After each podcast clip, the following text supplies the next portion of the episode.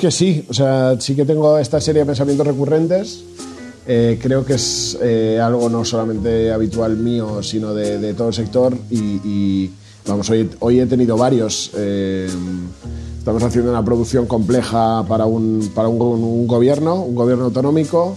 y ha pasado una serie de filtros que estás trabajando, desde el storyboard hasta la, la, PPM en la que aprobamos toda la producción, el rodaje eh, y ahora de repente llega al filtro máximo y cuando llega al filtro máximo de repente te das cuenta que estás en la casilla de salida otra vez.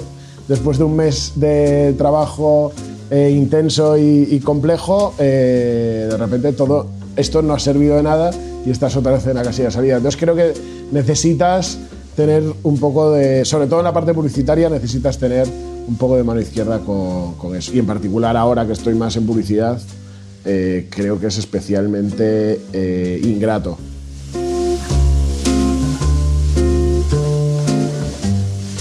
Bueno, Juan, pues bienvenido a un rato solo. ¿Cómo estás? Muy bien, la verdad es que con, con amigos de charleta siempre estoy bien y, vamos, encantado de que, de que hayamos podido cuadrar un ratito para hablar eh, juntos.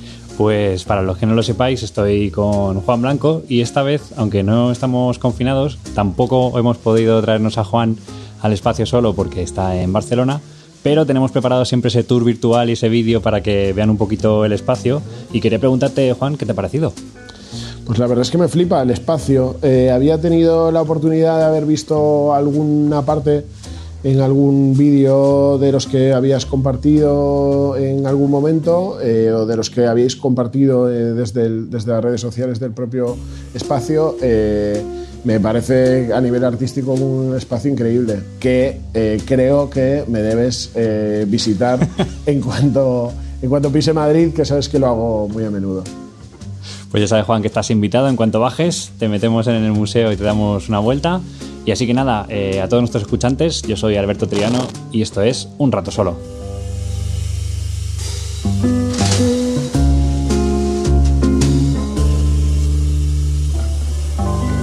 Bueno, Juan, Juan Blanco. Eh, Juan, has hecho, bueno, productor de documentales como Parchís, Venida a las Cloacas, eh, has sido director de producción de videoclips, publicidad, cortometrajes, has sido regidor, redactor y actualmente eh, eres el productor ejecutivo de la productora Blua desde hace ya tres años. Entonces te hemos traído a un rato solo porque tengo muchísimas preguntas que hacerte. Quiero charlar un rato contigo de, producción porque creo que la producción a veces, eh, como hablábamos otro día con, con Presti, el editor, es algo como invisible, ¿no? Solo nos quedamos con el producto final y creo que hay que hacer honor a ella porque es una profesión muy bonita. Y bueno, lo primero que te quiero preguntar, como me gusta hacer, es ir hacia atrás y pensar. Una pregunta que siempre hago es la de: ¿tú, tú eres, estabas de, no sé, con 5, 10 años y, querías ser productor? ¿O es una cosa que te ha venido mucho más tarde? No sé, ¿cómo ha sido ese gusanillo de la producción para ti? Pues la verdad es que yo de pequeño lo que quería era ser periodista. Eh, tenía un sueño eh, bastante fijo y bastante continuo en, ser periodista que cumplí por suerte, eh, cuando, bueno, cuando pude ir a estudiar, yo estudié en la Complutense en Madrid, tuve la, oportunidad de, viajar desde mi Coruña natal hasta, hasta Madrid eh, a estudiar. Tenía familia allí, tenía eh, primos y amigos en, Madrid, una ciudad que yo creo que me ha formado como, como persona casi más que cualquier universidad. Em, y, ese era mi, sueño principal. Eh, eh, el periodista más de territorio comanche, este periodista aventurero, ¿no? el periodista de, meterse en líos, de viajar, esa figura idílica del periodismo que igual que todos los trabajos, cuando te enfrentas a la realidad, ves que en el periodismo lo que había era alternativas de, prensa rosa, prensa deportiva y prácticamente picar eh, información que te llegaba dada de otros sitios. Eh, el, problema, yo creo, del periodismo actual es que el periodista no está en los sitios o el que está en los sitios comunica a través de agencias que acabas eh, reproduciendo la misma noticia en todos los medios de comunicación. Y eso me resultó muy frustrante. esa parte del periodismo me resultó muy frustrante. Eh, y luego es cierto, yo no es que sea no soy un gran estudiante, pero sí que soy muy vago. Eh, y, siendo muy vago, eh, he tenido siempre la, la, suerte de ir pasando con notas por encima de la media, no excelentes en ningún caso, pero por encima de la media, prácticamente con un esfuerzo muy bajo. Y, yo he aprobado la carrera eh, gracias a varios amigos que, hacían unos apuntes estupendos. Una de mis mejores amigas de, de A Coruña hacía unos apuntes estupendos. En clase me frustraba eh, la mayoría de clases que se reprodujera el libro eh, de forma verbal, sin, sin, hmm. sin apelar a, nada creativo o a nada que, que tú pudieras aportar allí, eh, y luego a, simplemente vomitar algo un examen, me parecía que era lo mismo que ya había vivido en el instituto o en el colegio. Y, y entonces en esa, en esa mm, parte extraña de los 19, 20 años, de esa, esa nebulosa de años de, de tu vida, yo, yo pues bueno, me gustaba mucho el cine, me gustaba mucho eh, desde hace muchos años, desde muchos años antes me gustaba el cine, me gustaba la fotografía, me gustaba todo lo relacionado con el audiovisual. Y em, un primo de Madrid, mi primo Jaime, eh, que, es, que es publicitario eh, y ahora pues trabajo con él varias veces, em, me recomendó pues tirarme a la piscina y hacer otra cosa. Entonces me apunté eh, a, una, a una FP. Yo lo que quería hacer era, mientras que estaba estudiando la carrera, yo estaba en segundo de carrera, me apunté a una FP, eh, yo quería hacer realización audiovisual, eh, me gustaba más, o me parecía mucho más idílico, ¿no? La figura del director. Y puse realización audiovisual, luego puse imagen y de último puse producción. Eh, yo venía de un bachillerato de. Mm, era soy mi primera generación, es la primera generación de la LOXE y, venía de un bachillerato que era, no sé si era ciencias sociales o algo así, no daba física. Y si no dabas física, no podías entrar en realización ni en imagen. Y entonces me pillaron en, producción. Eh, me pillaron en producción, eh, no iba a ir, eh, la realidad. ¿Por qué no ibas a ir, Juan? Porque no, te llamaba, porque ahí no se contaban historias, ¿no? Claro, no, no, no, me parecía nada creativo. Creía que la producción, o sea, un poco la visión que se tiene de la producción, que luego supongo que hablaremos sobre esto, es como que es un señor que llega y pone unos billetes encima de la mesa y se fuma un puro. Y yo soy fumador de puros y me encanta fumar puros. Pero. Y llevo camisa y parezco un señor. Pero realmente no es ese el trabajo, ¿no? Hay una parte creativa en la producción que yo desconocía. Eh, y luego cuando mm, mi, primo me insistió, o sea, esto lo hice incluso aparte de mis padres. Yo en aquella época eh, tenía una beca, pero había una parte del gasto de la universidad y tal que, que me pagaban mis padres. Eh, tenía trabajillos de estos de, de, vamos, de estos colvidas con el paso del tiempo. Pero esos trabajos me podían dar pues, para irme a Motril a pasar el fin de semana. Pero no eran eh, trabajos que, podían sustentar eh, mi vida en un colegio mayor como el que yo estaba. Yo estaba en un colegio mayor eh, como el, Johnny, que, tenía un coste mensual y que yo no lo podía, no podía hacer frente a eso. Entonces, a esto me apunté sin que lo supieran mis padres ni siquiera. En aquella época mi familia estaba pasando una etapa jodida también porque a mi padre había echado del trabajo, había tenido un ictus. Bueno, eh, todo estaba familiarmente como una nebulosa también y, y valía un euro con doce. O sea, la, educación pública eh, me, me, pareció acojonante que, que valiera un euro con doce. Me parecía un insulto no apuntarme. O sea, me parecía feo al menos no intentarlo. Ajá. Y, y entonces, pues me apunté. Me apunté sin comentarlo en casa. Tampoco tenía ningún por qué, ¿no? Pero bueno, me apunté porque no sabía si le iba a dar más importancia a eso de la que le, de la di. Y cuando fui allí, eh, lo que descubrí es, o sea, ni siquiera me enamoró la clase, porque realmente los profesores me, me, parecieron, muchos de ellos, al menos en la parte de producción, en la parte técnica sí que hay gente muy, muy buena en el Puerta Bonita, pero lo que me tocó a mí en la parte de producción era el típico profesor un poco amargado, eh, pasado de vueltas, que está allí como quien puede estar estudiando, dando clases de historia de tercero bachillerato en Hortaleza.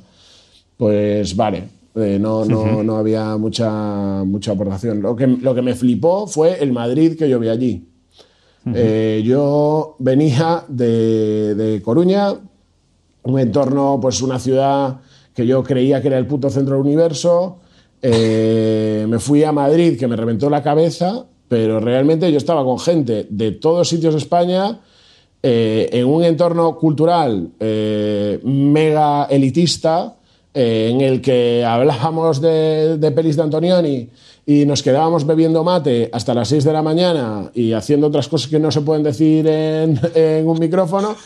y claro, eh, realmente luego vas allí y te encuentras a unos currelas de barrio que han peleado por llegar ahí, que hay el heavy clásico, el hippie clásico, el bacala clásico, el tal. Yo, yo estaba ahí que decía yo, esto, esto, tío, no sé, no sé qué es, pero yo me tengo que quedar con esta gente. Una gente súper honesta, eh, una gente muy directa, una gente sin ínfulas. Eh, y yo era muy pedante aquella época, entonces... ¿Por qué dices que era pedante, Juan? Er, era, era muy pedante en, la, en lo que es eh, en lo cultural, ¿no? O sea, me parecía que la gente que no había visto ciertas pelis casi no merecía ni, ni, ni hablar con ella, ¿no? Era, era como algo eh, nosotros estamos por encima del bien y del mal porque hemos visto el decálogo de Kieslowski y esto, si no lo ha visto nadie, es que no, no merece la pena que, que, vivas casi, ¿no? Y, y, leíamos 20 periódicos y, leíamos Crimen y Castigo por tercera vez. Entonces era como un entorno, pues, eh, yo qué sé, hablar de las partículas elementales como nuestro libro favorito, escuchar discos de Neil Young y escaparnos al Primavera Sound o al, o al, de los primeros que se hacían en el pueblo español o yo qué sé, era ese tipo de, de historias y era realmente es algo que con el paso del tiempo vas dejando un poco atrás, no vas dejando atrás porque sigue siendo una parte de mi consumo cultural, pero, pero aprendes a no darte tanta importancia. Yo creo que, que en aquella época eh, nuestros, yo y mis amigos nos dábamos demasiada importancia. Y, el hecho ese de, descubrir ese Madrid, eh, aparte de la parte canalla y divertida, que es que, claro, me abrieron la puerta a sitios a los que yo no había ido, eh, porque nosotros íbamos al ocho y medio y al low y a los sitios esos que estaban como medio de moda y que ponían la música que nos gustaba. Eh, aparte de descubrir otro Madrid totalmente opuesto, me, atrapó esa, esa amistad sincera, esa, también era un poco, eh, ahí había una, obligatoriedad de asistencia que creo que, en una etapa en la que tú estás un poco perdido, como yo en aquella época, el hecho de que no me obligaran a ir a la universidad y aprobara igualmente todo, hmm. eh, lo que fomentaba es que yo me siguiera quedando leyendo en, en mi colegio mayor. O sea, no, no, no sentía esa necesidad de y, con ellos, pues por esa obligatoriedad y tal, pues al final eh, seguí, seguí yendo. Y, ahí es donde empecé con la producción. O sea, ahí, ahí empecé con la, con la producción. Los primeros curros que hice de producción fue con ellos. Me llevaron algún pues alguna montaje de, de, una producción de motos, de trial, de no sé qué, o un rollo de orquestas pues por Castilla. Eh, bueno, tipo de producciones así más pequeñas y a partir de ahí eh, hice las prácticas en, una televisión, en un programa eh, bastante friki también, que era como una especie de reality que se llamaba Soy lo que como, que tenemos que ir a casas de familias y ver cómo comían y tal. Estuvimos rodando pues, en Madrid, estuvimos rodando en Sevilla, estuvimos rodando en varios sitios. Me gustó, la verdad, me, le, pillé, le pillé el gusto a eso eh, y a partir de ahí empezó un poco, un poco la rueda. ¿Y qué es lo que, te gustó, Juan, de todo eso? Porque claro, tú me cuentas que has estado con, con tus colegas de fiesta, de, también consumiendo cultura, y en, esa, en esos trabajos que empezaste a hacer, que supongo que al principio pues, te comes, por hablando, hablando mal y pronto, toda la mierda, eh, ¿cuándo empezaste a ver que, vale, lo de mis amigos está guay y me gusta este entorno, pero que hay una parte de la producción que, que te provocaba algo para, como para seguir, ¿no? Porque tú podrías haber dicho, bueno, yo sigo con mis amigos, pero lo de la producción ya he terminado el ciclo, he hecho mis prácticas y hasta luego. ¿Por qué te quedaste? La primera, la primera vez, con las primeras cosas, creo que es algo tan básico como que, estaba pagado normal. Que en, ciertos sectores, yo creo que el, y el periodismo en particular, se ha convertido en algo muy elitista, porque incluso el cine, ¿eh? luego cuando hablemos del cine, el cine probablemente es eh, de los sectores más elitistas, en mi opinión, que hay en, en, el mundo, pero sobre todo en España, porque te hace que durante muchos años tú no vayas a tener ningún ingreso y tengas que estar con el pico y la pala durante mucho tiempo hasta que llegue un momento en el que tengas una oportunidad, una ventana de oportunidad y entres en la rueda. Y entonces a lo mejor recuperas todo el dinero que has metido hasta ese momento.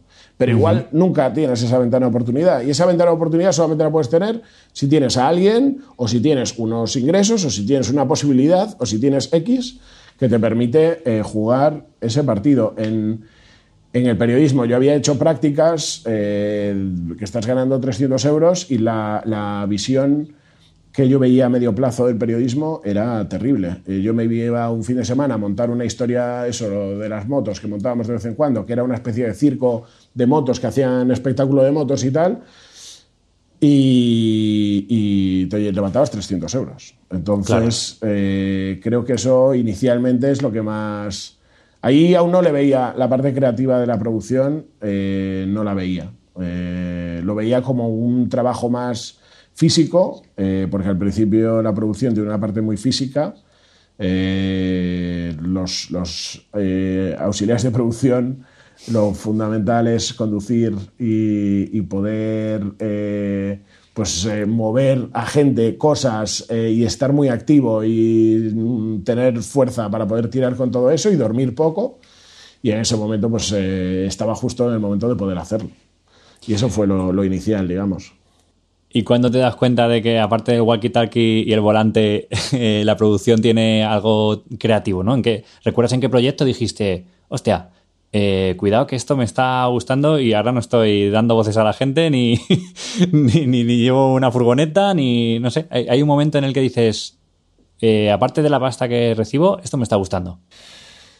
Eh, sí, sí, yo, creo que yo he convivido en varios sectores dentro de la producción, ¿no? El, primero que me flipó a mí fue la música, porque siempre he sido muy, muy, muy, muy musiquero y y el hecho de. Yo trabajé en los Summer Case de Madrid, eh, eh, que era una, productora de Barcelona, que era Cinnamon, que quebró eh, por millones de cosas. Montaron tantos festivales que se les fue de las manos y creo que dejaron sin, debiendo dinero a todo el mundo, incluidos los Sex Pistols. y, y, empecé con ellos, hice dos años, y claro, ahí estaban la mayoría de grupos que me molaban eh, y aparte yo estaba en la zona de los artistas y tenía contacto con ellos. Claro, yo recuerdo ver eh, pues al de Block Party peleándose, de hecho, con uno de los Pistols, con Johnny Rotten. O mientras que James Murphy, el cantante de LC Sound System, intentaba entrar a separarlos. Entonces a mí eso me parecía estar en el cielo. O sea, yo o ver a PJ Harvey llegar llorando porque había tal ruido en el concierto anterior que ella tal. Yo estas anécdotas en ese momento me parecían eh, brutales y el hecho de tener acceso a esta serie de artistas, a los Jesus and Mary Chain, conocí a los Jesus and Mary Chain, eh, les llevé unas cosas a sus hijos, bueno, que conocer, conocer, eres un matado que estás allí de producción y les estás llevando cosas, o sea, es como si fueras un, casi el camarero que les está sirviendo el café por la mañana, pero le das importancia. Eh, la parte de mm, de producción, digamos, donde estoy ahora, ¿no? que es el audiovisual. Eh, en, la, televisión no lo vi tanto cuando estuve en la televisión, pero luego cuando llegué a Barcelona, yo me, mudé a Barcelona porque mi pareja eh, nos conocimos en Londres, ella tenía un Erasmus a Barcelona, yo estaba acabando la carrera de periodismo porque aunque estaba currando en producción, yo quería acabar la carrera porque era algo bueno, me parecía que, hostia, si era el sueño que tenía de pequeño, pues quería acabar esa carrera y, era mi quinto año, no es que tardara más ni nada, pero, quería acabar esa carrera. Em, y, entonces cuando acabé me vine aquí a Barcelona, donde resido ahora. Em, y entonces eh, conocí en una... Estaba haciendo unos cursos de inglés eh, derivados también de, de estas ganas de currar con artistas y tal, eh, me, comentaron que, que, para currar en la parte más de artistas, de, de, estar con ellos, de tener trato con ellos y tal, tienes que tener un nivel de inglés pues prácticamente bilingüe. Eh, y, entonces dije, va, venga, voy a, voy a intentar eh, mejorar mi nivel de inglés. venía también de haber estado una temporada en Londres y tal, y entonces me veía como con fuerzas de, de poder aspirar a un inglés más, más casi bilingüe, eh, que nunca he conseguido, eh, pero que, bueno, aún así puedo, puedo comunicarme perfectamente. Y, ahí conocí a un amigo, a mi amigo Dani, Dani Arasanz, que es eh, director, de hecho, de, de, Parchís, ¿no? De Parchís y de Venidas Cloacas. Ah, es verdad. Que es el primer docu largo que hicimos viene todo también del mundo musical, de repente estás en una clase de inglés en la que pues, la gente normalmente pues, pues está bien para tomar un café y de repente te encuentras con un tío que ves el martes en un concierto, el viernes en otro concierto y el lunes en otro concierto y dices, uy, te empieza a saltar la alarma y dices, uy, este tío, a ver, o sea, es que claro, nos veíamos, si no nos veíamos en clase, nos veíamos por un concierto. Entonces, Aquí se hacía un festival de documental musical que se llama Inédit, que la primera edición que se hizo en Madrid se hizo en el Colegio Mayor San Juan Evangelista, Johnny, que es el Colegio Mayor en el que yo estaba. en, ese, festival de documental musical mm, siempre me gustó el documental, pero ahí particularmente me parecía que se mezclaban las dos cosas que más me molaban, que era el audiovisual y la música junto. Y vimos cosas increíbles. Eh, al, al, festival le salió fatal porque en el Johnny nos colábamos todos en todo y era, era imposible que eso fuera rentable y ahora que soy eh, un gran amigo del, del director eh, y del equipo que hay allí, eh, que son gente súper válida y maravillosa, me sabe mal, pero la verdad es que ahí nos colamos eh, hasta el apuntador, o sea, era algo demencial, no, no pagamos por ninguna entrada en ningún momento. Aquí en Madrid no pagamos nunca por nada. Entonces luego, cuando lo hicieron en Barcelona, que era más grande, me fui con este amigo y, y él estaba leyendo un libro de un periodista musical, para mí uno de los grandes, eh, que hay en España, eh, un tío totalmente fuera de cualquier línea de, periodismo, es una persona que no, que no tiene, eh, es un género en sí mismo, que es Jaime Gonzalo, y, él había escrito un libro que se llamaba Escupidos de la Boca de Dios, que era sobre el primer grupo punk de España, que, que era la banda Trapera del Río un libro escrito de una forma maravillosa, pero, pero con, una, con unas fotografías eh, de, un, también un fotógrafo de la época que se llamaba Salvador Costa, que, que realmente eh, es que parecía estar viendo, o sea, lo que yo idolatraba, lo que idolatrábamos en Londres o en Nueva York, de repente lo estaba viendo y era Barcelona. Eh, y me, Cornellá, ¿no? Es Cornellá, sí, sí, Cornellá. Y, claro, me sorprendió tanto todo que le dije, joder, esto, imagínate hacer un docu y, entrar en este festival en el que, en el que, que tanto idolatrábamos. Y, y, entonces, de forma totalmente inconsciente también, eh, yo en aquella época estaba trabajando en una asociación cultural del Raval, que hacíamos un, llevábamos algunos grupos mestizos, este rollo de sonido Barcelona que había ahí, hacíamos un festival en la Rambla del Raval, que intentaba tener pues ese valor más de barrio. Eh, no era un tipo de música que a mí me genera ningún interés. Eh, mi hermano es un gran fan de las músicas del mundo, pero yo en aquella época era indie, indie, indie, electrónica, indie, era todo eh, totalmente anglófilo eh, punk, rock, o sea, todo lo que venía de esta época. ¿eh? Llamo a indie como, como lo que en aquella época éramos todos indies, ¿no? Pero realmente nos gustaba eh, pues una gran variedad de música. Pero no escuchaba salsa, como ahora escucho salsa y me flipa Willy Colon. No, no, no, no, no, lo, no le daba ningún valor. Eh, entonces, eh, pues de forma eso, de forma muy inconsciente, eh, le escribimos directamente a Jaime. Eh, quedamos con él, le escribimos. Le, pareció bien la idea, nos dio el contacto de Morphy Gray, que era el cantante, quedamos con Morphy. Bueno, de hecho, la primera vez ni siquiera fui yo, fue Dani. este equipo lo montamos Dani Arasanz, que es director de documentales, em, Jordi Clusella, que es director de publicidad ahora eh, un director bastante conocido incluso dentro de la publicidad, eh, Albert Salas, eh, que es un director de fotografía que ahora vive en Estados Unidos y tiene un caché increíble, que ha hecho dirección de fotografía de algunas pelis que han ganado premios, incluso ganó un premio en Tribeca de la mejor fotografía. Pero claro, éramos cuatro matados. y entonces quedamos con él, nos dijo que adelante que tenía un homenaje en Madrid, en la Sala Gruta 77. Entonces, a través de una de las amigas que yo tenía en Madrid, eh, me puse en contacto con unas, con unas operadoras de cámara que me echaron un cable y nos fuimos a grabar el concierto, un concierto fatal grabado, no por culpa de ellas, sino porque no había dirección ni había ninguna preparación. Eh, pero, pero vimos a varios de los grupos que estaban haciendo eh, el homenaje a, a la banda Trapa del Río. Y salió Morphy ahí al final. Eh, yo también iba mucho a Madrid porque cuando me mudé a Barcelona la gran mayoría de mis amigos están en Madrid y aún ahora tengo una gran cantidad de amigos en Madrid. Es una ciudad eso, a la que, en la que he tenido siempre mucha relación. Y, entonces, bueno, a partir de ahí fue avanzando. Fue un documental que nos llevó eh, casi tres años eh, la producción, que nos dio una pequeña ayuda el Ayuntamiento de Cornellá al final, pero que estábamos haciendo de forma totalmente individual.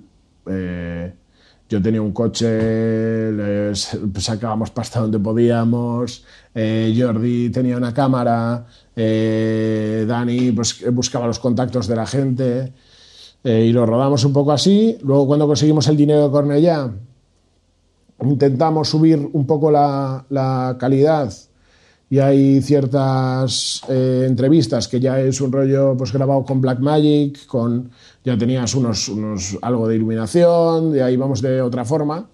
Eh, pero bueno, ahí yo creo que es donde vi la, la, diferencia de, de, ser del productor, digamos, que pone la pasta a no hay pasta, ¿de qué forma podemos hacer una producción sin pasta? Y ahí yo creo es cuando de repente te dices, esto, o sea, probablemente Venidas Cloacas con otra persona diferente a mí hubiera sido otra peli. No, por, no, no, para lo bueno y para lo malo. ¿eh? Lo que pasa es que yo pensaba que el director era sustituible y el, y el productor, o sea, que el productor era sustituible y el director no.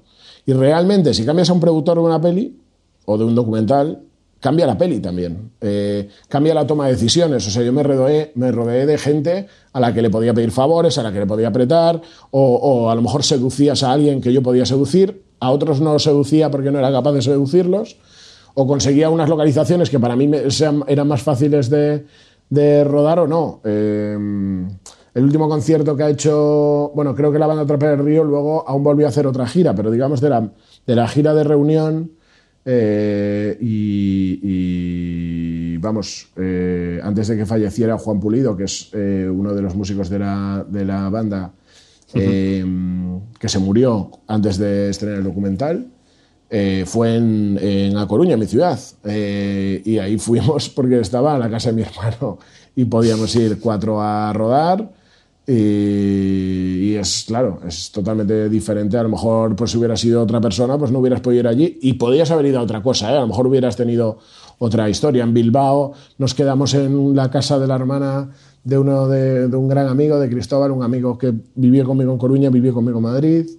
Eh, bueno, eh, al final creo que ahí es cuando lo ves qué puedes conseguir y qué no.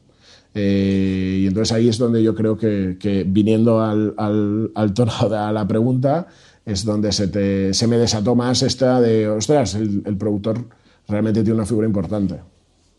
Vale, y luego entraremos en venir a las cloacas. Tengo algunas preguntillas cuando entremos en la parte documental, pero escuchándote hablar, Juan, eh, yo veo que eres una persona, además, que que bueno, por lo que te conozco, que tienes muchas inquietudes y hay una parte que tienes de aventurero, de vivir, vivir, ¿no? En el, en el estar en, eh, en la trinchera, eh, grabando, viendo, conociendo a la gente, viviendo las experiencias. Y, veo que tienes una cosa también de querer contar historias, de querer eh, trasladarlas a la pantalla. Entonces, mi duda es, es por qué has tirado por la producción y no por la dirección o por, por eh, ser un guionista. O sea, si tienes esa inquietud de contar, eh, o eso es lo que yo percibo, a lo mejor ahora me corriges, pero ¿por, ¿por, qué la figura de producción ha sido la que te ha atrapado? ¿Te ha llevado todo este tipo de circunstancias? ¿O realmente hay algo ahí de conseguir cosas? O sea, que ocurran que te atrae más que a lo mejor dirigir? Eh, guion, eh, yo siempre he pensado que escribo bien, pero yo creo que esto hmm. se, vuelve al tema de, de, ser vago o de, o de, no ser vago, sino de, no tener la capacidad de... Porque yo trabajo 25 horas, hmm. pero me cuesta mucho eh, trabajar sin un fin en concreto. Eh, trabajar con algo etéreo, eh, soy incapaz. y lo he intentado muchas veces. Con, varios amigos hemos escrito algunos guiones de cortos. hemos dejado muchas cosas inacabadas. he rodado algún videoarte para la universidad poniendo música que me gustaba. pero la realidad es que, es que igual por uno, puede haber sido que no, que no estaba suficientemente formado en eso, porque, porque nunca me he formado, eh, aparte de periodismo, en, escribir ficción o, en, dar una narrativa a las cosas.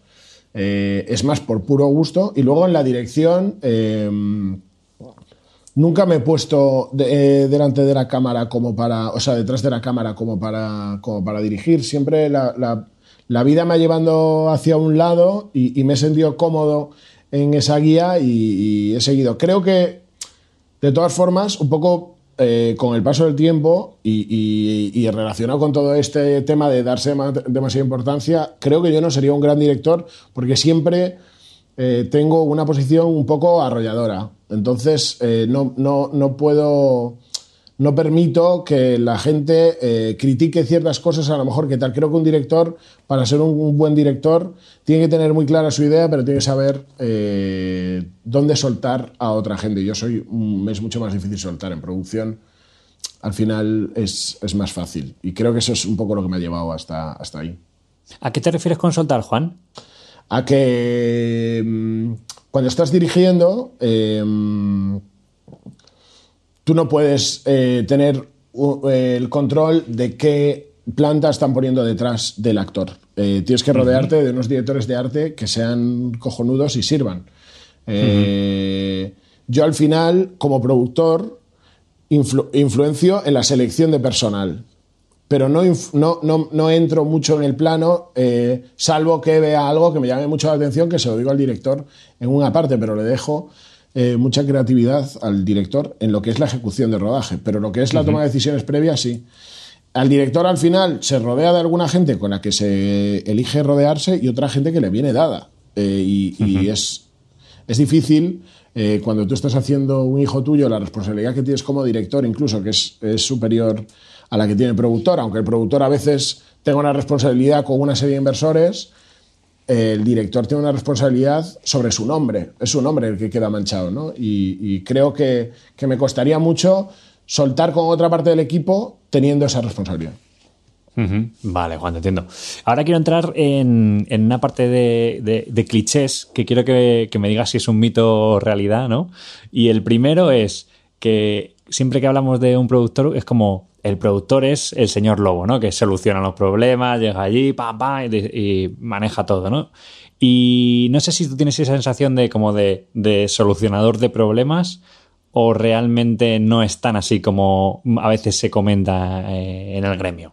Yo creo que es tal cual, sí, sí, es total. ¿Sí? O sea, es nuestra figura es eh, conseguir cosas y ocultar cadáveres. O sea, también es ocultar cadáveres. Creo que, que o sea, hablando cadáver de una forma obviamente eh, figurada, ¿no? Pero, pero sí que es eh, la mayor parte de nuestro trabajo. O sea, yo creo que de las cosas más locas que he vivido en mi vida es perder a un fotógrafo. Íbamos a Jamaica a hacer una, un rodaje de unas fotos y perdí un fotógrafo en Miami lo paró, lo paró allí inmigración. Eh, el tipo era, Jonathan era un vasco de ascendencia eh, africana. eh, bueno, íbamos con una. Él era rastas y tal. Íbamos con una cámara, pero no nos daba tiempo a pedir el permiso y realmente pasábamos solo por Miami. Y en Jamaica sí que teníamos la posibilidad de rodar. Y ahí lo, lo perdí en Miami, o sea, se lo quedaron en Miami. Y el cliente seguía, y era una historia para, para Nike. O sea, iba gente de Nike, iba una- un músico, iba Bad Gyal, iba, era, era una historia no súper potente, pero bueno, era, era un equipo.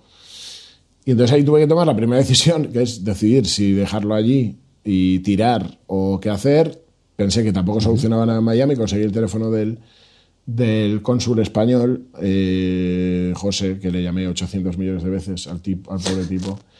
Eh, y, y seguí a Jamaica. Y claro, seguí a Jamaica teniendo en cuenta que disparábamos la sesión de fotos al día siguiente.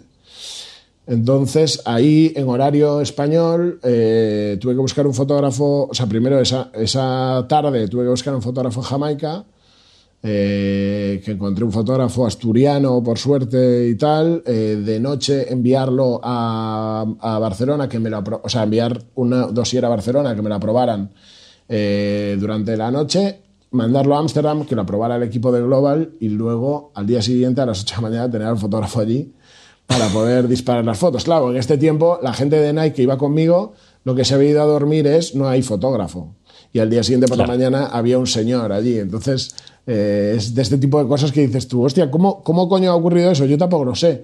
Pero también va eh, dentro de esa, ¿no? Eso que te comentaba al principio, esa necesidad de conseguir cosas o esa, esa ambición eh, que creo que la- el productor tiene mucho ambicioso, no en lo económico, sino en lo, en lo ambicioso de, de conseguir cosas grandes, ¿no? De decir, vale, tengo un, un presupuesto de 10.000 euros, pero es que yo quiero hacer esta peli, aunque esta peli cueste un millón.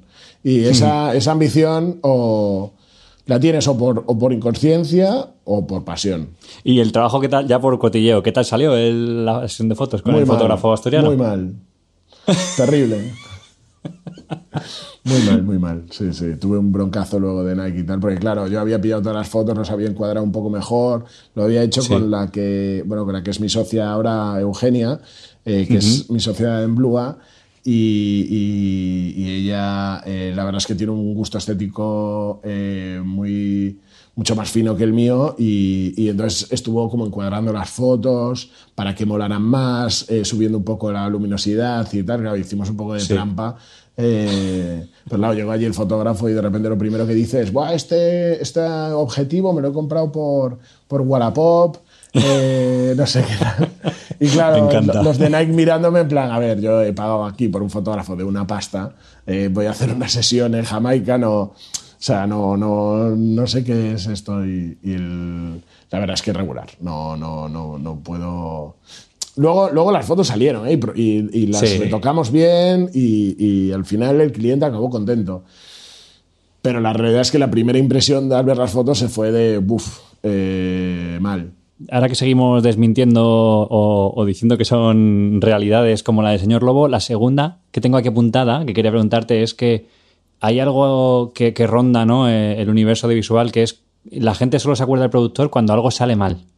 Tienes también esa sensación de si todo va bien, nadie se acuerda de ti, pero como algo salga mal, las cabezas se giran y te apuntan a ti y tú pones cara de a ver. ¿Es, eh, ¿Es real o no es real esto? Sí, sí, puede ser real, puede ser real. Yo creo que en el mundo, más en el mundo publicidad que en el mundo ficción, eh, creo que en el mundo ficción mi experiencia eh, es que el cine se ha convertido en algo muy industrial.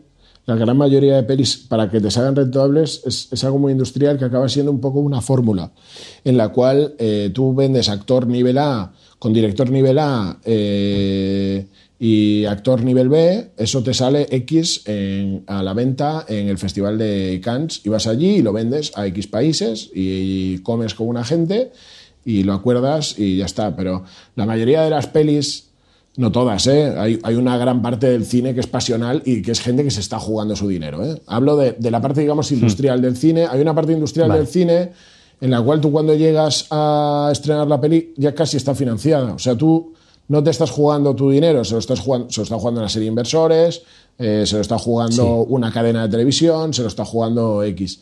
Pero tú como productor no te estás jugando tanto. Entonces, tienes una responsabilidad, sí, por supuesto, pero has pagado todas las nóminas. En, la publicidad eh, hay eh, la forma de trabajar habitual, ¿no? que te pagan el 50% antes y el 50% al acabar, eh, te obliga a que la, ejecución sea buena, porque si no, el cliente te puede decir, oye, mira, hasta luego. O sea, que tú realmente cuando lo firmas, firmas un contrato y tal, pero, pero bueno, te puedes meter en un lío. Entonces ahí sí que hay veces que te, te miran, te miran, sí, te, te, miran bastante. Me estoy acordando de una anécdota de eh, hicimos un anuncio lanzando las nuevas eh, zapas de Nike de fútbol. y, entonces esta, las botas era la primera vez que las lanzaba una, una mujer eh, y la propuesta creativa era hacer el disparo más lejano del Camp Nou a portería. El chut, digamos, más complicado desde la portería. Entonces creamos una plataforma en la tercera gradería arriba de todo el Camp Nou, eh, pusimos a, Alexia Putellas, a una futbolista, y eh, empezamos a lanzar eh, chuts, ¿no? y claro, esto no se había probado, nunca lo habíamos probado. Era una idea, pero claro, todo el mundo fue tirando millas, fue unas vacaciones además de Navidad, los, de, los del cliente estaban como mega obcecados de que esto tenía que salir, la agencia decía que esto era brutal. Eh, y claro, yo quién era, yo, yo le dije, pero esto lo vamos a marcar. No se puede hacer postproducción. bueno, pues, pues un montón de dinero puesto allí, de alquilar el Camp Nou, de, de, encender las luces de Camp Nou, de tener la Spider Cam esta que utilizan las cámaras de fútbol y tal. Y empieza a chutar, y, pero vamos, ni, ni, cerca. O sea, algo, algo, muy mal. Y, y, claro, empiezan a decir que las botas resbalaban eh, con el césped artificial que habíamos puesto en la superficie. Ostras. ¿Qué pasaba? Teníamos que hacer una prueba, entonces habíamos mandado un trozo de césped y, las botas las habíamos mandado a una gente que son de, de, especialistas en temas de deporte, de todo este tema de clubs, que tenían que probarlas. Pues claro, yo las, nosotros, el equipo de Blue digamos, las mandó, hmm. pero no, no, podemos ir, no podemos probarlas. O estar allí con una pistola y decir, oye, prueba esto. Yo las mandé y, das por hecho pues que las han probado y si tienen un problema te dicen. Eso se quedó en una caja y nunca se probaron. Nunca nadie las probó. Y luego cuando nos encontramos allí eh, con esas botas y el césped artificial, la chica resbalaba y aún encima, claro, estás en la tercera gradería y aunque tengas un arnés, la hostia que te puedes dar es, es bestia. Y, claro, entonces ahí cuando empezó el tema de las botas y de que resbalaba y tal, empezó la gente a mirarse. Entonces empezó el cliente a mirar a la agencia, la agencia a mirar a mí, el director a mirarme a mí, el otro a mirarme a mí. Y al final todas las miradas se cruzaron en que yo estaba ahí en el medio de todos. Y claro, digo, oye, chicos, yo, yo, yo lo he mandado ya, ya, pero no has probado, si no sé qué, si no sé cuántos y tal. Entonces, claro, yo ya me veía ahí diciendo, bueno, ahora, voy a, ahora a ver quién paga el estadio este, a ver quién paga los platos rotos de todo este percal. Y eran las 8 menos 20. Y la, el Camp Nou, igual que la mayoría de clubes grandes, tienen una tienda, ¿no? En el caso del Madrid es de Adidas, en el caso de, del Barça es de Nike. Eh, que venden pues de todo del, del, Barça. Y entonces eh, se le ocurrió a uno del equipo de forma eh, totalmente eh, iluminada que ese césped es para multitaco y no para taco. Y entonces fuimos, fui corriendo yo mismo, ni siquiera mandé a nadie, sin avisar al cliente, a comprar unas botas multitaco antes de que cerraran, que cerraban a las 8. Compré unas botas multitaco de la talla de la chica, Sí. Eh, se las pusimos, eh, el balón empezó a llegar casi a la portería, chutó otras 100 veces, a la 120 marcó y tuvimos que hacer una post para cambiar las zapatillas por las zapas, por las zapas correctas. Que esto eh, supongo que a Nike no le hará ninguna gracia que, se sepa, pero fue así. No, no, no, realmente no fueron las botas, las botas reales. Vale, Juan, entonces lo que, lo que yo pienso es, si me estás diciendo que realmente la gente sí que cuando sale algo mal te, apunta o te mira, ¿qué pasa? Que cuando sale algo bien no te, no te dan, ya no digo las gracias, sino decir, ostras, qué buen curro de producción. Se da por hecho, hay gente que lo ve. Em, hay, mucha, hay mucha gente en, nuestro sector Hmm. Hay mucho infiltrado también. Yo incluso he sido un infiltrado ahora ya porque ya llevo muchos años, entonces ya sé. Pero mm, hay mucho infiltrado que no sabe o que no lo valora. Eh, hace poco hicimos una producción que nos pidió la misma agencia eh, y que insistí mucho en eh, hacer todo junto, en juntar todo para poder hacer una planificación de producción como si fuera el mismo proyecto para dos. dos directores diferentes, pero aproveché al dire de foto, a los de arte, a los de tal, todo lo aproveché con las localizaciones entré en acuerdos también eh, para poder rodar los cuatro días. Entonces, una producción que tendría que haber sido una producción de 20.000 euros lucía como de 50.000 y la de 50.000 no se resentía, seguía valiendo 50.000. Pero claro, yo hice las dos por 70. Eh, y, y, ahí sí que hay gente de la agencia que me dijo, hostia, no lo veía nada claro esto pero realmente hemos tenido una, una oportunidad de poder, eh, porque tú si vas a alquilar una Alexa Mini un día con unas ópticas que moren, te van a pedir 1.500 euros. Pero si vas a alquilarla cuatro días, las puedes conseguir los cuatro días por 4.000. Sí. Y entonces, eh, tú al final estás consiguiendo un material que vale 1.500 euros por 1.000 al día. Y en un presupuesto estás metiendo, cargando una parte del presupuesto y en, y en otro pues lo puedes lo puedes eh, aprovechar. Y, ahí sí que lo vieron. Y hay gente que, sí que lo ha visto, luego hay mucha gente que no lo ve. El, en, el proyecto, por ejemplo, de, de Parchís, ¿no? que es el último de documental que he hecho, eh, es un proyecto que por el hecho de estar en Netflix parece que es una superproducción. Entonces, claro, todo lo que es audiovisual, que realmente está rodado todo por una persona operando dos cámaras y, y sin luz, eh, aunque tenga una postproducción carísima, porque Netflix te obliga a una serie de, temas de postproducción que te, gastas un pastón, la producción es la que es. No, no, no, no, no, había más equipo, no, no iba a lucir más. Es muy difícil que luzca más cuando hay una persona y dos cámaras. O sea, hay más cámaras que personas. Eh, entonces ahí sí que, por ejemplo, lo ves, ¿no? Que es todo un poco ingrato que en vez de quedarse con, hostia, lo hemos conseguido, que para nosotros era ya el objetivo y, estábamos mega satisfechos con el hecho de conseguirlo y con el hecho de que fuera uno de los documentales más vistos por Netflix en España, en México, eh, pues claro, hay mucha gente, sobre todo el sector, que dice, hostia, es que esto, claro, es que esto no luce, ¿no? Y digo, claro, no luce, pero es que lo hemos hecho con el precio con el que tú ruedas un spot un día. Entonces, eh, claro, todo esto es complicado. Pero es que me estalla la cabeza, Juan, con eso de no luce. Vamos a ver. Eh, ¿A qué estamos? Quiero decir, lo importante no es por encima de todo la historia. Quiero decir, luego tú como lo ruedes, está guay, eh, por supuesto, me encanta que las cosas tengan una factura buena, pero si tú tienes un historión, ¿quién te puede decir, ya, está bien, pero, o sea, no sé si tú cómo lo sientes, porque me, enfada un poco porque no, no llego a entender. O sea, estamos contando historias. No, luego, cómo las cuentes es, eh, bueno, es forma, ¿no? Sí, lo que pasa es que la forma también es importante, ¿no? Hay, hay grandes, yo qué sé, hay, a mí hay grandes directores. Tú ves el cine de, de Nicolas Winding Refn, el director de Drive, por ejemplo, eh, tiene películas posteriores de, Neon Demon o yo qué sé, o la, o la que rodaron en, en, Tailandia, que ahora no me viene a la cabeza, eh, Only God Forgives o algo así. Eh, que son películas que son pura estética, o sea, son estética, y es una estética apabullante que la forma pasa por encima de cualquier cosa, o sea, la narrativa a veces hay, hay alguna, alguna, algún diálogo que lo estás viendo y te da hasta, o sea, a mí me daba hasta vergüenza ajena algunos, pero la forma era tan maravillosa que me parece un, director, pero, pero increíble de cara a seguir.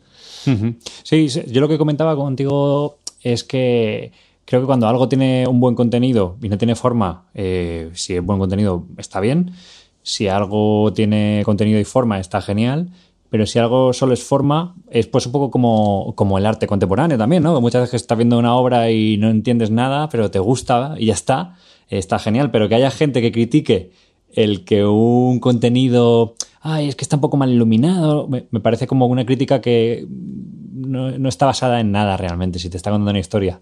Entonces, bueno, es, es algo que tengo ahí en la cabeza que siempre estoy dándole vueltas, ¿no? El equilibrio, forma, contenido y estas críticas. O sea, yo, yo estoy a medias de acuerdo, digamos, con esa, con esa eh, declaración. Creo que forma y contenido, igual soy 60 o 65% a favor del contenido, pero creo que la forma es, es importante. Y creo que además hay, hay cosas que te entran por los ojos. No sé, hace poco estaba viendo, por ejemplo, el el documental, por hablar de alguno español, ¿no? Pero estaba viendo lo del Palmar de Troya, que no deja de ser una sucesión de gente hablando a cámara y con imagen de archivo, y me parece que cada uno de ellos está en una localización que aporta algo. O sea, estás viendo a una persona en concreto y estás viendo al francés este con toda la eh, imaginería esa de santos de fondo y tal y te lleva algo. Estás viendo al otro tipo en su casa con ese rollo así un poco lujoso te, aporta sobre el personaje. Creo que hay ciertos documentales,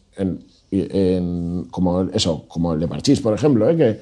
que, hemos hecho a salto de mata sin poder fijarte en dónde poder entrevistar a la persona, sin poder darle una narrativa a todo lo que hay alrededor.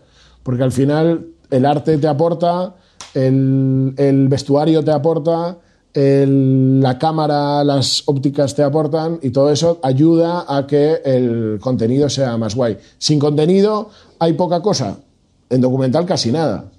Eh, pero bueno, eh, no sé, hay, hay, docus muy, muy vacíos de contenido muy emocionantes. Hay, hay un documental de, el documental de un documental sobre Kurt Cobain que está hecho con simplemente grabaciones y son imágenes muy bonitas y tal. Eh, me viene Last Days, pero Last Days no. Last Days es la peli de Gus Van Sant, esta que también es rodada, que también me gustó, pero bueno, que cuenta los últimos, las últimas horas de, de Kurt Cobain. Pero este otro, que no, no, recuerdo el nombre, es un documental que no deja de ser un sonido con unas imágenes de, de espacios como inconexos. en ningún momento sale ni, ni Nirvana, ni ninguna persona relacionada con Kurt Cobain, ni con, ni con ellos y te quedas atrapado por, por, el contenido y a lo mejor la forma ahí no tiene, no tiene mucho que decir. Eh, pero bueno, son casos puntuales. Creo que hay, habría que encontrar un equilibrio en el que el equilibrio, en mi opinión, está en el 60-40 a favor del contenido. ¿Y crees, Juan, ahora que estamos en un momento en el que, bueno, por la cantidad de imágenes que consumimos, hay que destacar a nivel bueno, de casi de marketing para hacer una, venta de un contenido y por eso le damos también importancia a la factura, ¿no? Eh, a que algo llame la atención rápidamente por el póster, por el tráiler, sea una película de ficción, sea un documental, sea una serie y creo que estamos como siendo muy me gusta decir como un poco instagramers en eso, ¿no? De tengo que venderte ya no en 15, en 7 segundos, que lo que he hecho, por lo menos eh, te despierte la curiosidad de verlo, ¿no? Y el otro día escuchaba eso, ¿no? Que la factura hoy en día de los de, era el director de foto de la Casa de Papel, decía que la factura vende por encima de las estrellas que lleves en, en, la serie. O sea, da igual que el prota sea súper conocido. Lo que vende es tener una estética muy marcada y que la gente se quede como, con ganas de, ver eso, de querer ver qué, habéis hecho. No sé si lo compartes tú este, este pensamiento. Yo, yo, creo que yo discrepo un poco por mi conocimiento de todo el hmm. tiempo que he estado en el cine, de que lo que vende es un actor. Eh, eso es así. O sea, nosotros, yo estuve trabajando en una productora mucho tiempo, en Nostromo, que antes se llamaba Versus. Eh, y ahí tuve la suerte pues, de codearme con uno de los grandes productores para mí de este país, que es Adrián Guerra y su, y su mujer, eh, Nuria, eh, que son, para mí son dos grandes productores pasionales, o sea, son gente que vive por y para el cine. ¿no? y, y, la verdad es que que tú haces películas que te gustan mucho el guion. Yo probablemente hay películas que no hubiera hecho en mi vida, pero hay películas que haces porque te gusta mucho el guion y hay otras películas que haces porque crees que van a ser un bombazo en, en taquilla. Y, cuando metes, por ejemplo, en Palmeras en la Nieve, que metimos a Mario Casas por el medio, eh, bueno, metieron, ¿no? Yo estaba pues, eh, trabajando allí, eh, ayudando en todo lo que podía y aprendiendo sobre todo. Claro, la peli fue un bombazo, pero un bombazo salvaje, que fue lo que catapultó a la productora, más que producciones que se han hecho, eh, pues como Buried, que probablemente sea su, la primera peli que hicieron, que yo no estaba aún allí, pero que será la peli más recordada de la productora hasta ahora, porque es, es una película que marcó un hito en el cine, en el cine español, ¿no? Eh, entonces, eh, es difícil, yo, en mi opinión, es difícil asegurar el tema de la factura por encima de actor. Yo creo que está por encima aún el actor de, de los nombres por encima de la factura. Sí que creo, a nivel de marketing, eh, relacionado con lo que decías antes, que hay, por ejemplo, Claro, Netflix, como te vende, ¿no? Ahora que, tenemos un contenido allí, he podido ver los interiores, ¿no? Y claro, eh, te piden un nivel de fotografía eh, de promocional abismal. No es como antes, que hacías un póster y unos afiches. No, ahora tienes que hacer 25 eh, imágenes que ellos te cambian, te hacen el póster, te hacen el tal. Entonces, a ti a lo mejor, como Alberto Triano, te, dan un un, un, póster o un visual que va acorde a tus gustos, a mí me dan otro que va acorde a mis gustos y a mi madre le dan otro que va acorde a los suyos. Y el de mi madre a lo mejor es eh, pues que sale Tino, el de Parchís, eh, y sale un señor mayor y tal, y a mí a lo mejor, como me molan más las movidas antiguas, pues sale el estadio de el estadio Azteca de México y, y mogollón de gente ahí y tal, aplaudiendo a unos chavales, y tú dices, hostia, ¿esto qué es? Entonces, e incluso cuando pasas de este contenido, te vuelve a salir este contenido con otra imagen. O sea, no, no, no desiste Netflix. Eh, te, a lo mejor está un rato sin, que te caza. sin decirte nada, pero si ve que es algo que funciona, eh, y yo qué sé, la casa de papel es el gran ejemplo, ¿no? Pero eh, no va a desistir hasta que no lo veas. Si, si, todo Dios está viendo Tiger King, tú al principio a lo mejor ves a un señor y dices tú, oye, este redneck, esto no lo voy a ver. Pero a la siguiente te ponen un tigre y a la siguiente te ponen, eh, no sé, una señora en el... Bueno, voy a verlo, vale, voy a verlo. Y eso sí que creo que la promoción eh, es importantísima. También hay una cosa ahí, ahora que has mencionado Tiger King, es eh, que es verdad que, por lo que dices, está muy preparado qué y a quién va dedicada esa promoción, pero luego hay mucho que te llega en el boca a boca de, que, porque han bombardeado, claro, pero, pero de que realmente es buena, ¿no? Como que hay que saber muy bien dónde juegas esa estrategia, ¿no? Con contenidos que realmente son potentes. En, este caso, Tiger King, pues es que luego lo ves y dices, es que ver este personaje eh, mola mucho. Y es verdad que lo difícil es atraerte a darle al play entre tanto contenido. Pero creo que luego también es eso, que si tienes un, un, buen producto, si lo sabes eh, vender, al final cazas al espectador. Sí, pero no, bueno, también depende. ¿eh? Yo creo que ha cambiado mucho el consumo y, a lo mejor yo no soy un consumidor medio, igual, igual que tú tampoco lo eres, porque tú hmm. tienes un consumo, un consumo muy por encima de la, de la media, ¿no? Pero, pero como no. O sea, yo intento o quiero creer que hay una serie de, de, como preceptores culturales, una serie de gente eh, que puede filtrar, porque son capaces o de los que te fías, ¿no? En, mi, caso, por ejemplo, eh, hace poco, el mes pasado, se dejó de, publicar la Rock Deluxe, que para mí es una revista de referencia, no solamente en lo musical, sino que a mí probablemente me ha educado en, libros eh, sobre música, en libros en general, en cómics. Eh, yo solamente tenía cómics de superhéroes hasta que me abrieron un mundo totalmente diferente, ¿eh? y no hablo solo de Mouse, hablo de, yo qué sé, de Charlie Barnes, de un mogollón de cosas que decías, ¿esto qué, esto qué es? ¿no? Em, entonces, eh, ahí también eh, se, bueno, había una serie de, de gente que escribía sobre audiovisual de la que siempre, algunos más que otros, eh, después de años consumiendo la revista, sabías de quién fiarte más y de quién fiarte menos. Y eso creo que es un tema clave que estamos perdiendo ahora un poco. Quizá lo estamos perdiendo los que consumíamos eh, grandes tótems de revista, ¿no? Ir por una revista o tal. Pero ahora es cierto que hay más preceptores eh, a través de, pues, de podcasts, ¿no? Como, como en hmm. este caso, como si fuera sobre este caso, pero hablando sobre un tema en concreto de tal, o blogs, o, o sea, hay un mogollón de formas de, de, encontrar a gente que te filtra ese contenido. Entonces, yo quiero creer o, sigo eh, estando en, en, que en el cine, por ejemplo, eh, es muy importante tener a tu lado eh, a, esta serie de preceptores, llámales críticos, llámales eh, publicistas, llámales de la forma que sea, ¿eh? pero esta serie de gente que, te, que tú te recomiendan algo y vas, porque supongo que es el caso de tu, tu caso y el de todos, ¿no? Pero yo tengo una serie de amigos que me pueden recomendar algo que igualmente no lo voy a ver. Y tengo otra serie de amigos que me recomiendan algo y al llegar a casa me lo pongo al instante.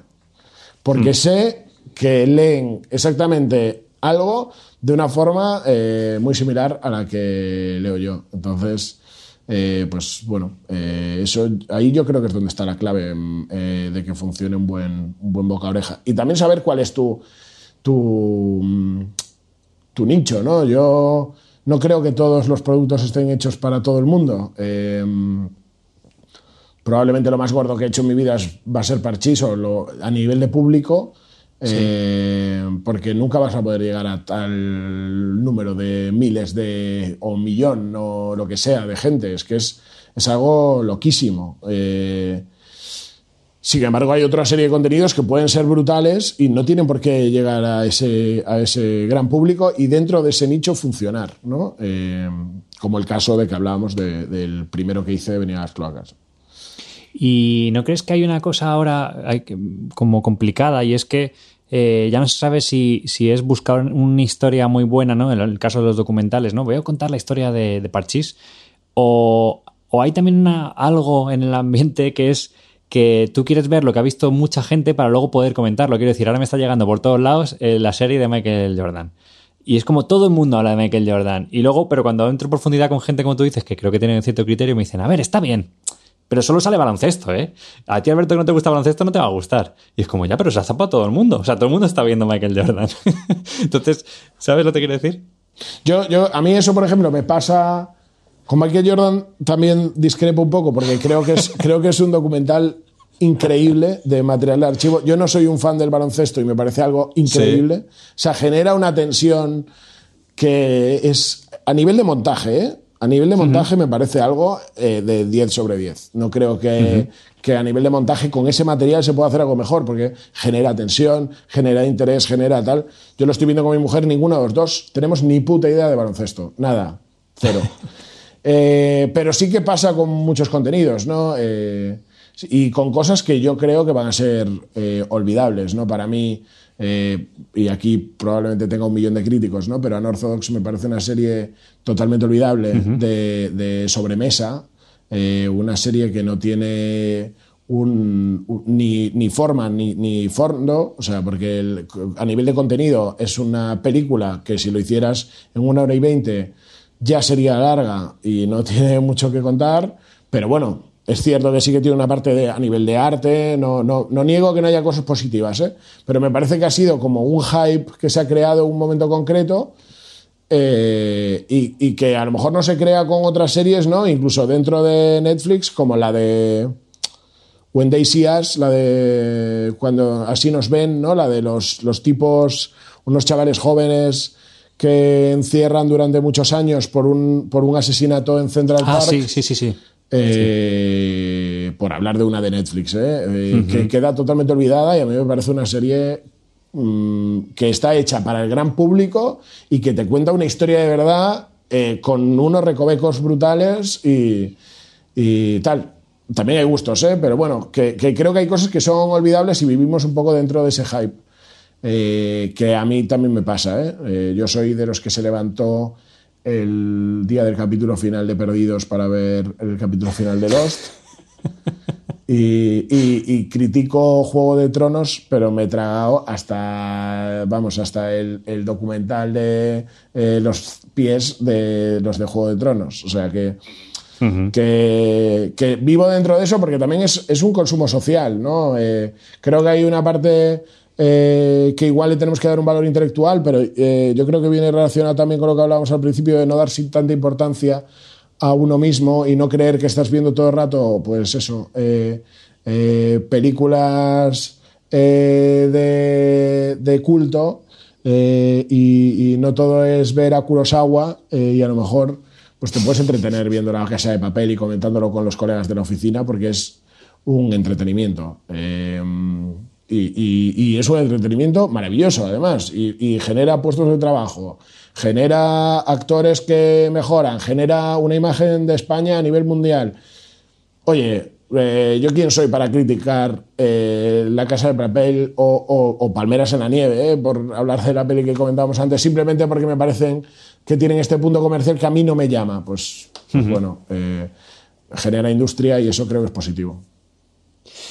Claro, y es que esto que estamos hablando a mí me parece que tiene que ver mucho con, los gustos, ¿no? Con la opinión de cada uno. Es súper subjetivo. Eh, al final, como tú decías antes, tampoco somos nosotros el perfil, a lo mejor. O sea, pues, yo me trago mm, documentales y películas de cosas que son absurdas, me las veo porque me, me, me gusta, me apasiona ver cosas diferentes. Eh, algunas son realmente infumables, pero de como que parece que de todo aprendo, ¿no? Y, pienso, a ver, Alberto, cuando, cuando tú vas a crear algo, no puedes pensar en lo que te gusta a ti realmente a nivel de si piensas en, poder colocarlo en algún sitio, pero hay otra parte de mí que me dice, es que yo quiero contar lo que a mí me gusta, ¿no? Entonces, la pregunta que te quiero hacer, Juan, es, eh, tú que, que, produces cosas también, eh, ¿qué, es lo que haces, ¿no? O sea, ¿cómo, cómo se te pone en la mira una historia y ya sea en formato película, en formato documental o, incluso puede que se te ocurra alguna historia eh, para alguna publi de alguien eh, que, no sé, que te interese contar algo, eh, ¿cómo se pone en, tu mira, ¿no? ¿Cómo de repente dices, mira, me da igual lo que opine la gente, voy a hacer esto porque es la historia que quiero contar o sí que tomas distancia y te aseguras muy bien dónde pones todo el esfuerzo y energía? Pues, pues creo que Creo que no soy un productor típico en ese sentido. ¿eh? Eh, creo que soy un productor pasional, pero soy un productor eh, que realmente todas las historias, igual que te conté antes la de la historia de Avenidas Cloacas, que viene de, de, obviamente de haber visto una, un libro que me flipó y de y meterle mucho esfuerzo para que el director se quisiera volcar y tal, y sí que surge de algo pasional. Hmm. Quizá después no ha habido ese tema, sino que ha sido más un tema de, selección y suerte. Eh, creo que, creo que saber seleccionar, porque obviamente te llega un millón de proyectos, eh, cuanto más tiempo estás y, llega un millón de cosas, eh, pues hay cosas que, te interesan y hay cosas que no, ¿no? En el caso de Blua, por ejemplo, a lo mejor videoclips o cortometrajes o cosas así nos llega a un millón pero cuando nos llegó un tratamiento de, una historia como la de Yo Crepúsculo de Rosas en el Mar, que, me pareció una, canción preciosa y, con un tratamiento visual que había hecho un director que se llama Emilio Rebollo, eh, brutal, pues eh, en ese momento dices, uy, esto, esto me interesa, ¿sabes? Esto lo quiero hacer, no sé de qué forma lo puedo hacer, pero esto lo quiero hacer. Eh, y era mm, una, especie de videoclip que mezclaba un poco pues, un look de cine asiático con todo este rollo como un poco eh, post... Eh, post punk o algo así, de, un poco el, look de extra radio de ciudades como Barcelona o Madrid, pero relacionado con el cine asiático. Y me, me, encantó y, y, fue pues un tema como para meterme eh, a ciegas. Eh, o, por ejemplo, hace poco hemos hecho un vídeo en contra de la ablación de clítoris que al final eh, hemos hecho con una ONG que se llama The South Face. y esto es un director que se llama Luke Knowles, que es de Madrid, que, que trabaja con nosotros, que empezó a trabajar en una idea creativa con unos creativos conocidos suyos y, y, nuestros también, que habían trabajado con nosotros. Y cuando me mandó la idea, eh, me pareció tan. Me, golpeado, me golpeó tanto que le dije al momento, le dije, esto lo tengo que hacer. Eh, entonces creo que es más un tema de selección. Y luego hay otro tema de suerte. Eh, en el caso de Parchís, por ejemplo, Richard Royuela, que es probablemente pues, uno de los promotores musicales, fundador también de revistas de rock, una persona con una capacidad eh, musical enciclopédica. Eh, pues él de repente que me llegue un tío que yo siempre he relacionado con el, con el mundo del hard rock o con el, o con el mundo del heavy incluso, o, que de repente me venga y me diga que quiere hacer un documental de Parchís, eh, pues al principio le dijimos que no, tanto Dani, el director, como, como yo, le dijimos que no porque nos parecía, vamos, que eso era, que quién le podía interesar un documental de Parchís. Y, nos dijo que quería contarnos la historia igualmente y nos contó la historia y al acabar de contarnos la historia dije, pues vale, vamos a por ello. Entonces, eh, creo que depende de, suerte y de selección en mi caso. Eh, hay otra serie de productores. Eh, también yo estoy en una rueda publicitaria que no me deja no me deja tiempo como para buscar, ¿no? Muchas veces no tengo el tiempo como para estar buscando historias. Eh, hay proyectos que tenemos desde hace años dando vueltas. Eh, hace poco se murió Víctor Nubla, uno de los músicos de, más frikis del underground de Barcelona, eh, que hicimos pues, una especie de teaser documental entrevistándole. queríamos hacer un documental que se llama Barcelona Subterránea. Sobre la gente que hacía música para espantar a la gente del concierto. O sea, se llamaba música para vaciar salas. Eh, grababan incluso ruidos del metro, eh, hacían algo totalmente histriónico y fuera de, todo, y era, era una música totalmente conceptual. Se la mandaban en cintas eh, a Japón, a Seattle, a Santiago de Chile, y todo eso se hacía desde, desde un núcleo musical de un barrio de Barcelona en el año 75. A mí eso eh, me parece algo acojonante la historia, pero realmente levantar un proyecto como ese eh, era muy complejo y se quedó en el tintero como tantos otros. ¿no? Ahora tenemos varios proyectos en el tintero dentro, dentro de Blue Eye y fuera eh, de gente que me, me pregunta opinión y, y, que a lo mejor dentro de cinco años pues son proyectos que se han producido, pero es muy complejo levantar un proyecto. Y cuando tienes un proyecto que te motiva, que dices, ostras, esto quiero hacerlo, ¿no? Lo que, has dicho antes, ¿no? Como que lo vamos a hacer. Eh, lo primero que hay que hacer, entiendo, es siempre hacer un equipo, ¿no? ¿Quién, va a hacer este proyecto? Y para mí eso tiene mucho de, psicología, ¿no? Entonces, para mí los productores tenéis algo, yo creo como un sexto sentido de dónde, dónde, cómo hacéis ese equipo para que funcione. Y esa selección me gustaría saber si la haces desde la, desde la racionalidad o desde el corazón, ¿no? Quiero decir, a veces sabes que este director con esta, este director de fotografía o ese tándem que ya están formados a nivel artístico a lo mejor funciona muy bien, pero sabes que te va a dar problemas a la hora de hacer ese tipo de proyecto. ¿Qué prima más, el corazón o la razón a la hora de hacer esa selección de equipo? Pues en, proyectos de tipo publicitario prima, prima, mucho la razón, porque ya tengo un dolor de cabeza mm, importante con las agencias que tú conoces muy bien, eh, y, ya suficiente dolor de cabeza. Tenemos con 10 personas de agencia y 10 de cliente opinando sobre algo que realmente muchos de ellos desconocen, porque conocer del el sector audiovisual requiere un esfuerzo, igual que yo no sé de creatividad publicitaria, pues muchas veces me gustaría que la, que la agencia delegara un poco más. Em, pero ya cuando tienes eso, en publicidad intento no generar, hay cierta gente que, sé que me va a dar mala vida un rodaje y me encanta cómo ocurra. Eh, y sé que me va a dar mala vida un rodaje y que intento, la verdad, tomar decisiones de forma eh, muy racional. En los proyectos fuera de, Fuera de esto, eh, sea a nivel videoclip, eh, sea documental, eh, sea un corto, sea lo que sea, a mí me gusta mucho trabajar con amigos. Amigos con talento, pero amigos con igual con menos talento que otros que son mejores. Pero que al final, si estás trabajando 17 horas y estás perdido en un pueblo en medio de México grabando a un tío que, que te ha hecho gracia la primera media hora, pero sabes que el resto no va a entrar, eh, prefiero estar con amigos a estar, a estar con una persona que me va a estar poniendo más pegas. Entonces, sí que es cierto lo del sexto sentido. Yo, yo creo que mi... Si hay algo que creo en lo que puedo destacar es en la, en la, en la empatía hmm. eh, con, con, de ver qué tipo de perfil eh, estoy trabajando, ¿no? sí. Eh, Dani, por ejemplo, el director de Parchich y, y Locas, es, es, un. Entre otros, ¿eh? porque ha dirigido también un documental sobre desechables, ha dirigido otro sobre música electrónica. Es, es un tipo con, con una capacidad eh, brutal de, de, montaje y de, y de guion. Em, pero, por ejemplo, Dani no, no es un perfil de director de publicidad que ruede todas las semanas.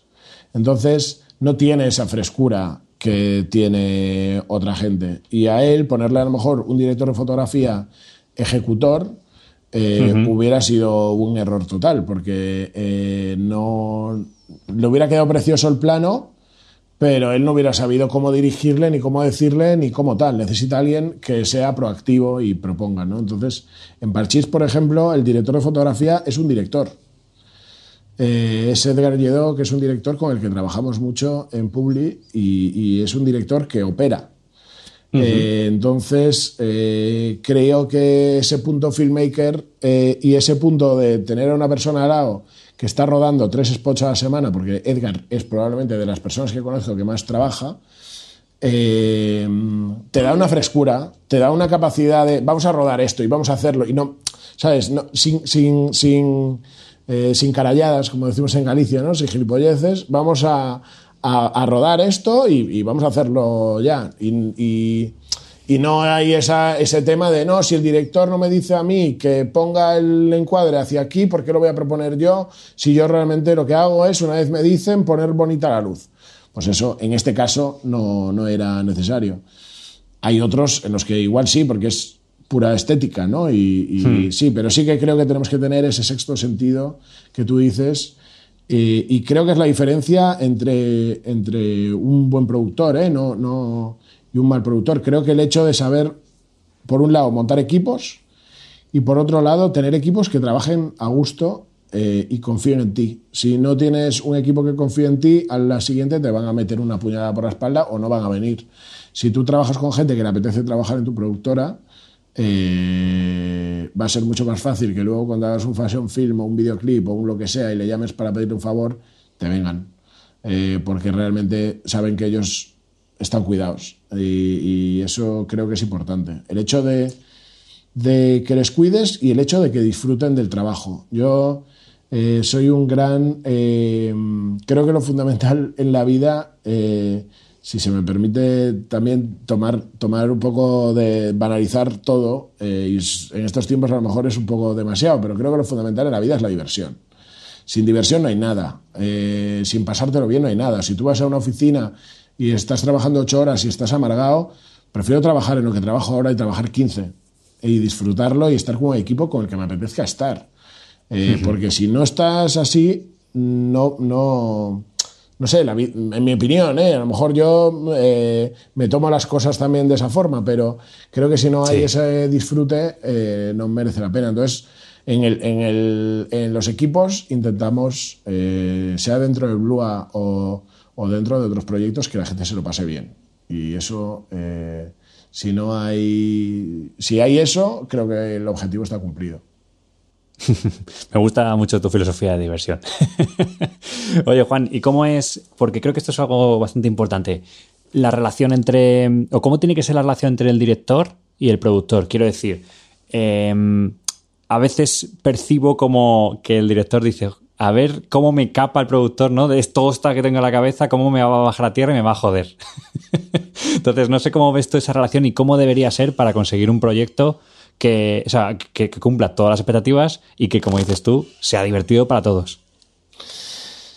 Es, curiosa la, relación director-productor, eh, porque eso, hay, hay, muchos perfiles de director, ¿no? Pero digamos que el el perfil que suele salir victorioso es el que pelea mucho. Eh, yo tengo, eh, por ejemplo, el otro día recordaba una discusión con una, con una directora eh, con la que trabajamos en publicidad, que se llama Laura Sistero, que ahora viene a hacer un documental en Rusia que creo que lo va a petar. Una, una, chica con un talento espectacular.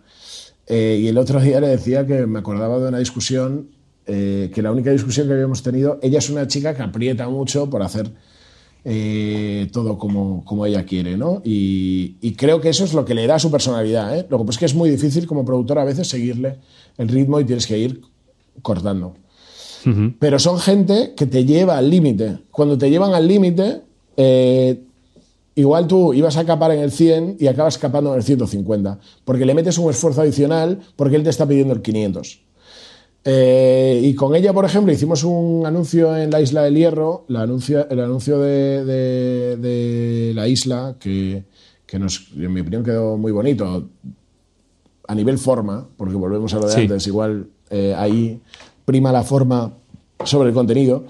Em, y me pedía un caballo. O sea, había un plano, se enamoraron ella y el director de fotografía de un caballo corriendo, un caballo blanco. Encontramos un caballo, nos dejaban el caballo. Eh, y era un plano espectacular del caballo. O sea, claro, lo grabaron con el móvil, eh, cuando fueron a localizar, hablaron con la chica. Cuando llegaron de vuelta a Barcelona del Hierro de localizar, tengo el planazo, es que se ve por detrás en la pineda esta de no sé qué, el, el, caballo blanco corriendo, esto va a ser la polla, increíble, vaya planazo, no sé qué, no sé cuántos. Claro, cuando vamos a PPM, de repente el cliente nos dice que, es muy raro que haya caballos en el hierro, que lo, que puede haber a lo mejor son cabras, pero que enseñar un caballo en un spot de publicidad del, hierro, eh, pues no, que no viene a cuento. Entonces eh, le digo, em, bueno, le veo que ya en la, reunión, ¿no? Cuando empiezan a hablar del caballo, pues como que ya le empieza a, saltar la alarma. Y entonces digo, bueno, a ver cómo gestionamos esto. Y al salir de la reunión me dice, bueno, el caballo lo vamos a rodar igual. Eh, total, ya lo tenemos y, eso ya está en presupuesto, lo vamos a rodar igual. Y total, creo que eran 200 euros. O sea, no era algo que modificara el presupuesto de una forma espectacular. Y entonces mantuvimos eh, la idea del caballo. ¿Qué pasó? Una vez eh, llegamos al hierro, eran cinco días de rodaje. Y el día antes del caballo pinchamos por meteorología y entonces tuvimos que al día siguiente recortar alguna cosa. Entonces, claro, el caballo lo habíamos metido allí y la de la agencia una vez vio el caballo dijo, bueno, el caballo fuera. Dijo, el caballo se va. Y ella dijo que y la directora estaba que el caballo no se iba, Laura estaba que no, que el caballo no teníamos que rodar y no sé qué, que el caballo sí, que el caballo no y tal. Entonces al final hay un momento ya de discusión ya y tal en el hotel en el que estábamos. Digo, Laura, el caballo no lo vamos a rodar. Y entonces ya me, miró con esta cara, se piró, se fue a cenar eh, con dos eh, compañeros del equipo y al día siguiente por la mañana cuando desayunamos me dijo, vale, ya se me ha pasado. Entonces no rodamos el caballo. el caballo se queda fuera mi caballo se queda fuera. Pero, pero es cierto que estos directores, o sea, creo que la relación director-productor, si yo fuera director, la, apretaría hasta arriba porque eh, la mayoría de directores que crecen, crecen porque presionan para conseguir más. el otro día hablaba con un director, esto no lo voy a decir porque en, su caso es, es un poco negativo, o a lo mejor se puede percibir como negativo, que me decías, es que, es que yo no quiero darte mala vida, ni quiero... Y, es una buenísima persona, es un director espectacular, buenísima persona, mm, con mucho talento también. Me dices, claro, ponerme yo a pelear porque quiero las Cook de ópticas en vez de las que me estás dando, pues, oye, entiendo que la que me estás dando lo mejor que tienes, o lo mejor que me puedes dar, no me voy a pelear. Pero a lo mejor por culpa de eso, todas sus piezas quedan un pelín por debajo de lo que podrían quedar, porque si apretara eh, a mí o a otros, cuando estás en esa circunstancia, a lo mejor tú llamas a tu proveedor para intentar apretarlo, o intentas dar un poco más, o intentas tal. Entonces, eh, claro, tengo otro director que estábamos rodando un, anuncio para, para Carglass, para los coches, eh, y era en un taller. Estábamos rodando los anuncios de, de Carglass, ¿no? Y él quería rodar con unas anamórficas. Y claro, unas ópticas anamórficas, bueno, tú ya sabes, pero por si alguien no sabe, claro, son unas ópticas pues, que te, aberran un poco en los lados, te da un look como mucho más cinematográfico, te graba en 2.35, que es un, pues, eh, con las barras, eh, pues es algo que, audiovisualmente es muy bonito si estás rodando un paisaje de flipar o si estás rodando una carrera de coches. Pero lo que estábamos rodando era un señor en un taller. Pero es cierto que ese plano acababa, o sea, ese spot acababa con un plano de un coche, dos segundos, en, la, en las calles de Barcelona con una puesta de sol. Em, discutimos al máximo por estas. O sea, discutió, no conmigo, con un producer que tengo, pero discutieron al máximo hasta que al final consiguió, llamando él a la casa de alquiler, unas ópticas anamórficas para hacerla.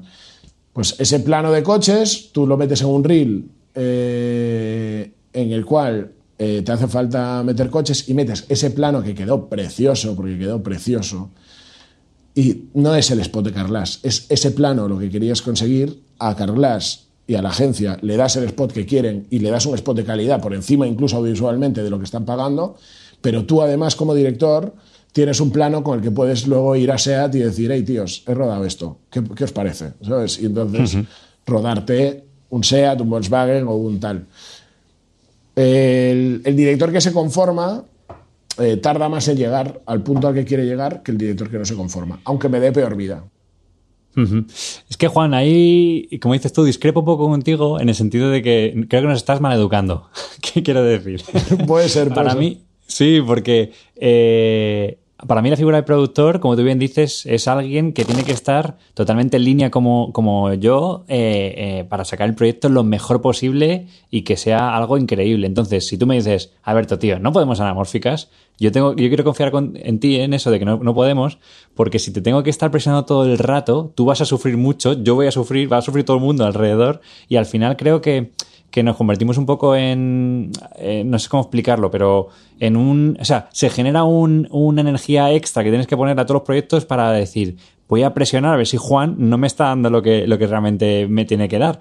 Entonces ahí me viene la pregunta de, ¿tú a veces has engañado, entre comillas, a un director para que haga para que no haga algo, mejor dicho, porque sabes que si como le diga que sí, que en realidad sí que está eso que me está pidiendo, va a ser una aliada? Porque no sé si me explico este toma y daca. Sí, eh, es que la, publicidad es un juego de engaño. Es que, claro, el tema es que todo se, sobre, todo se mezcla, ¿no? Eh, en el mundo de la publicidad, tú tienes que generar un beneficio para mantener una productora, para pagar unos sueldos, igual que en el cine, ¿eh? pero en el cine, digamos que trabajas con, un punto de pasión un poco por encima. Hmm. Es cierto que si yo estoy rodando no voy a decir una marca por, no meterme en líos, ¿no? Pero si me dicen, eh, voy a rodar un spot de tal, que yo sé que no va a entrar en mi web porque no me aporta nada nuevo a la web por la creatividad, por el, contenido o por la marca en sí, porque ya tengo otras cosas de esa marca, eh, y el director me dice que lo va a rodar con una red en vez de con una Alexa, y yo sé que a nivel de calidad estoy dando un nivel bueno de calidad al cliente, pues mm, yo voy a apretarle para conseguir la red. Eh, en ese punto en concreto, ¿eh? Em, pero claro, eh, normalmente ya vamos con precios tan ajustados ahora mismo en publicidad que tampoco puedes permitirte muchas, muchos ajustes de este tipo, porque normalmente, de hecho, lo normal en los presupuestos es que te vayas por encima del, del presupuesto. Entonces, hay alguna serie de creativos eh, muy insistentes también, como directores, eh, que son capaces de sacar también eh, pues, pues, cosas que a lo mejor otra gente no podría conseguir. Nosotros hicimos una campaña, por ejemplo, en, en, Indonesia de una fotografía, se llamaba Una fotografía irrepetible, que ganó varios premios. yo no llegué a ir a Indonesia, pero estaba entre los, entre los vetados a volver a entrar en el país, porque era, era una especie de, fotografía que criticaba todo el mundo del aceite de palma allí, que allí es un lobby muy fuerte. Eh, pues el creativo quería hacer un documental y el documental o el vídeo que acabamos haciendo, tono documental de cinco minutos, no tenía director. Lo montamos el, el, creativo, que es Jesús Revuelta, con eh, Eugenia, con el montador que teníamos en ese momento, con Fran, eh, conmigo, durante un tiempo, eh, porque quería sacar este documental. Y este documental ni siquiera estaba en presupuesto. O sea, eh, metimos un locutor, metimos un no sé qué, metimos un no sé cuánto. Luego, ¿qué nos dio? Proyección, premios, visibilidad. ¿Te compensa un proyecto en el que pierdes dinero por esta visibilidad? Pues depende. Hay cosas que sí, hay cosas que no, pero, pero digamos que en la publicidad siempre juegas con este engaño. A mí, eh, probablemente las cosas que me resultan más beneficiosas eh, son las cosas más sencillas que nunca publico. Eh, vídeos de, montaje, cosas de bumpers, de dos planos hechos en un plató. pues este tipo de cosas dejan, dejan beneficio y no dan dolores de cabeza y entonces, eh, pues ahí a veces pues puedes recortar un poco más. Pero, pero bueno, que en la relación con el director normalmente sí que vamos bastante alineados. Cuando queremos apostar por un proyecto, eh, apostamos los dos. Porque, claro, si a mí Laura, por ejemplo, eh, ahora, bueno, hace poco hicimos uno, ¿no? Pero hicimos una campaña para una agencia que se llama Fuego, Fuego Camina conmigo eh, que era una campaña muy, muy, muy, muy, muy pequeña. O sea, tenía muy poco dinero y era un manifiesto, pero realmente era una historia que visualmente y, creativamente y el manifiesto nos gustaba. Y entonces decidimos apostar eh, por ello, intentando pues, liar a la gente, obteniendo pues, una, la mejor cámara posible, con las ópticas que queríamos, con el direct de foto que queríamos. Bueno, de hecho, llevamos a dos directs de foto, dos, dos amigos, eh, Pau y Josep, Pau Muñoz y Josep Pardo, que son dos dos, directores de fotografía con un talento brutal. Y, y, entonces ahí, ahí remamos los dos en la misma dirección. Entonces eh, creo que eso, hay, la mayoría de las veces ocurre que sabes el tipo de proyectos que son más de facturar y el tipo de proyectos que son más de apostar.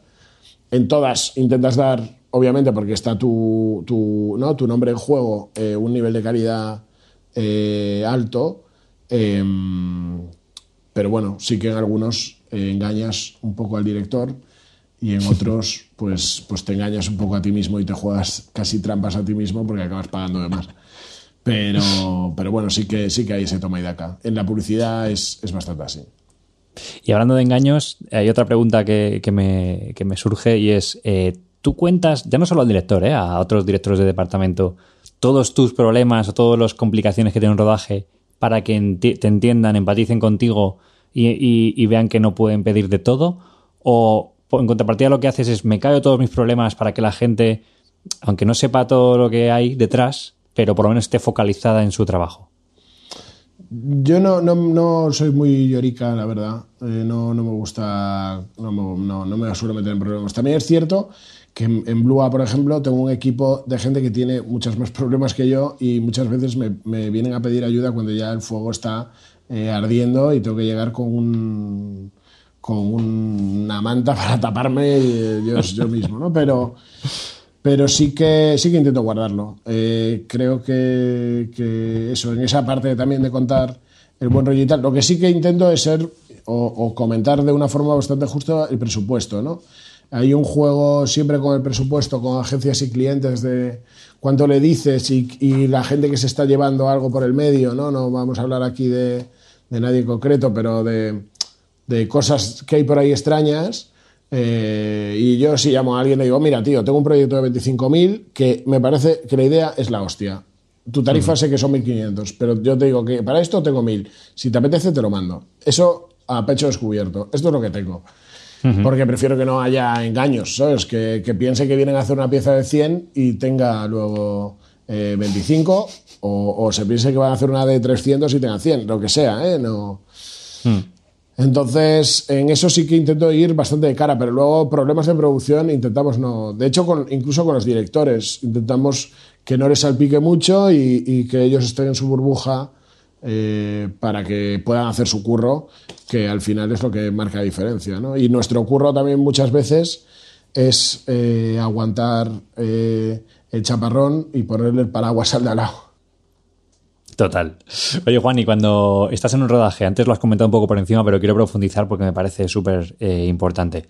Si tú ves que algo, ya no porque te llame la atención algo muy gordo que digas, oye, nadie ha visto esto que está pasando, ¿no? Eh, para, como para decirlo, pero si ves que algo, algo más ligero no está funcionando, que es que ese spot, ese documental, hay algo que no está funcionando, ¿Tú, como decías antes, te coges aparte al director y se lo dices siempre? ¿O mantienes la distancia? ¿O cuál es el umbral que tiene que pasar para que realmente hables y digas, oye, tío, ¿tú has visto esto que está pasando? Porque yo lo veo de aquí clarísimo. Que a veces desde fuera se ve mucho mejor que desde, dentro, ¿sabes? Por eso te pregunto. Sí, yo, yo, al director sí que le digo todo lo que pienso en eso. Y sí que creo, si un, actor está forzando mucho tal, digo, oye, eh, esto me parece que va a quedar muy histriónico eh, no, sé, si, no sé si te parece, intentando ser muy cuidadoso con las palabras, ¿no? Por, porque al final, eh, en lo creativo, eh, la gente muchas veces se siente muy atacada. Y, y, entonces tienes que ser muy cuidadoso en la forma de decirlo, pero sí que, sí que creo que hay que decirlo y sí que creo que es parte de nuestra responsabilidad, porque al final como decías antes, cuando sale mal, nos vienen a nosotros a decir, oye, ¿no tienes otro plano de la chica que no se ha actuado tan exagerado? Y digo, mm, pues no, no lo tengo, pero ¿no ves que está súper exagerado? Y digo, mm, sí. Yo no lo veo. no, está muy bien, muy natural. Entonces, sí, sí, sí que intento, sí que intento decirlo. Y mm, Juan, otra cosa, antes hablábamos del equilibrio forma-contenido, ahora te quiero preguntar el equilibrio eh, dinero delante o detrás de la cámara, ¿vale? O sea, quiero decir, todo, he escuchado a, productores que dicen, todo lo que tengo lo invierto delante de la cámara, lo pongo en la pantalla. Y hay gente que dice, bueno, eh, cuidado, ¿hasta dónde vamos a llegar con eso? para ti, ¿cuál es ese equilibrio? ¿Dónde pones tú más? Pues, pues la verdad que en Publi, eh, pues casi pongo más detrás, ¿eh? Casi pongo más en lo que es la, la cámara, el equipo técnico y, todo lo que hace contribuir que una pieza sea estética. También es cierto que todo se ha empobrecido desde hace muchos años y, esto lo sabes tú mejor que nadie, el mundo de la actuación, eh, lejos de, lo que piensa la gente, es un mundo muy precario, muy precario, en el cual eh, hmm. deberíamos de, meter mano porque, porque es muy jodido. Eh, realmente eh, hay muchos actores peleando por, pocos espacios y mal pagados. Eh, y hay una serie de mínimos cerrados, pero luego a nivel de derechos, eh, pues claro, hay actores que te pueden pedir 10.000 euros y hay otros que te piden 500. Y cuando estás en una producción de 25.000, pues dices, pues mira, voy a poner 500 o 600. Y acabas yendo con un actor que igual lo que es es el colega del actor que fundía la agencia de modelos y como es medio guapete sale, pero cuando le dices sonríe, te pone una sonrisa que dices tú, Dios mío, si este es Pedro Sánchez. Y, y, ya está, y se queda ahí como un muñeco así y no, y no funciona. Entonces creo que es un error, pero sí que te diría que dentro de, de las producciones que hacemos en Blua y, creo que es bueno, un error o es algo a mejorar, ¿eh? igual intentar equilibrarlo, pero sí que ponemos más detrás de la cámara que, que delante. Y creo que poco a poco, con todo el mundo de, la postproducción y tal, incluso en las pelis, ¿no? Eh, eh, cuanto más crezca la, postproducción y, más de igual, eh, porque lo puedes cambiar todo, ¿no? Porque al final lo que te interesa es el movimiento y le vas a poner otra cara y le vas a poner una sonrisa y le vas a poner un no sé qué, hmm. eh, pues creo que en el mundo de las superproducciones cada vez más será más detrás que delante. pero bueno, en, en, mi caso, o sea, creo que debería ser un equilibrio. Pensando un poco así en la pregunta, eh, creo que debería haber un equilibrio entre delante y detrás de la cámara, aunque no lo cumplamos. Y, hablando también de equilibrio, em, ¿qué prefieres o qué disfrutas más? ¿Los proyectos en los que hay em, mucha gente, ¿no? Eh, lo típico trailer, camiones, fuego, caravana, 25 mm, personas en, en, set, malos actores, o los rodajes chiquititos en los que te vas con cinco eh, viajando por ahí viviendo aventuras? Pues la, la, ahora mismo la posición en la que estoy, como ya no me, ya otra gente pilla los de los, pequeños y no me dejan casi ir porque me tengo que dedicar a otros, eh, disfruto mucho los grandes eh, por poner eh, movimiento a todo el equipo. Pero realmente uno, uno pequeño me, me, me, redescubre la profesión, ¿no? el otro día, ahora estaba haciendo entrevistas para gente que, que estoy eh, estoy buscando un producer para, para Blua y, y, en las entrevistas también hay, hay mucha gente que, que, me, bueno, que al final pues hablas un poco de todo y te, y te cuenta también algunas producciones, ¿no? Y, y, probablemente la gente de lo que más se acuerde, igual que yo, es de estas producciones que haces con, con cuatro duros y cuatro amigos. Eh, que tienes que hacer de, asistente de cámara porque tienes que estar descargando eh, cuando acaba el material y todo el mundo llega reventado, te pones a descargar las tarjetas y al día siguiente pillas el coche y haces de runner y luego vas a buscar algo de atrecho para poner allí y luego tal y todo y luego cuando lo ves dices tú, joder, o sea, todo este esfuerzo está aquí y lo estoy viendo, ¿no? Y eso es, es muy satisfactorio. Pero ahora mismo, digamos que con el paso del tiempo... Eh, no solamente por lo económico, ¿eh? pero sí, me genera, eh, pues me, da, me, interesa más el, rodaje grande eh, porque es poner a mucha gente en funcionamiento y que muchas partes del engranaje funcionen y creo que como productor pues hay más que hacer ahí que uno, que uno pequeño, ¿no? Que uno pequeño te curte, te sirve, creo que es básico, para hacer producción. Eh, antes mencionabas eh, también el tema del dinero y el otro día me, Jorge Fernández Mayoral, que es documentalista, me decía, Alberto, si te puedo dar un consejo o si puedo dar un consejo a, la gente que escucha el podcast es cuando vayas a producir algo, hazlo con el dinero de otro, ¿no? Entonces, eh, quería comentar contigo esto porque entiendo el consejo, pero también digo, joder, a nosotros que nos apasiona contar historias y este trabajo, aunque sea muy duro, ¿no? le ponemos toda la energía, eh, a veces ese dinero de otros no está. Mm, no, no, está en ningún sitio, tienes que mm, arrancar tú un proyecto.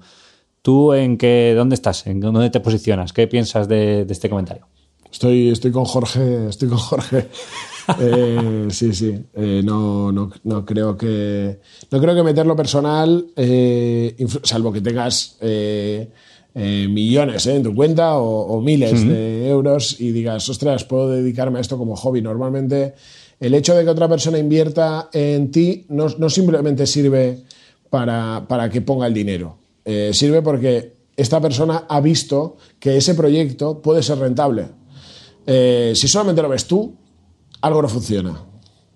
Eh, a lo mejor para un tema arty que quieras hacer para ti, que te quieras guardar, que te quieras estar, sí, pero si, si viene otra persona y consigues que otra persona o otra o una cadena de televisión ¿eh? o, un, o, una plataforma o, un, o, una subvención o lo que sea puedan ver ahí eh, algo, entonces es cuando digo, vale, pues entonces si te vale, falta un 20%, mételo tú, porque, porque ahí sí que eh, tienes, digamos, un aval de que ese proyecto alguien lo ha visto y le ve, le ve potencial.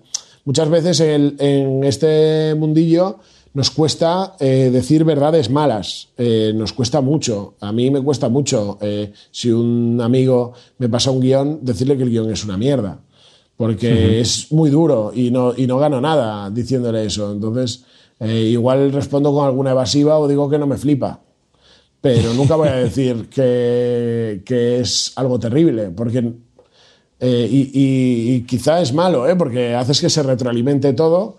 Eh, por no dar una opinión sincera, pero realmente algo que le mete a alguien tanta pasión, oye, llevo cinco años escribiendo este guion, es que claro, yo qué te voy a decir, es que te voy a decir que, adelante, que es tu sueño, que lo hagas, aunque yo no lo vea claro, porque a lo mejor otro sí que lo ve claro, y, y en gustos yo creo que sí que hay sí que hay un estándar entre lo que, lo que es bueno y lo que es malo, ¿no? Igual que cuando un vino lo tomas, eh, por mucho que no sepas de vino, eh, te sabe rico eh, o no te sabe rico, o te están dando un pescado congelado y te están dando un pescado fresco del día, es que no hay, no hay que ser millonario para saber eso, simplemente que te pongan dos cosas y que tú elijas.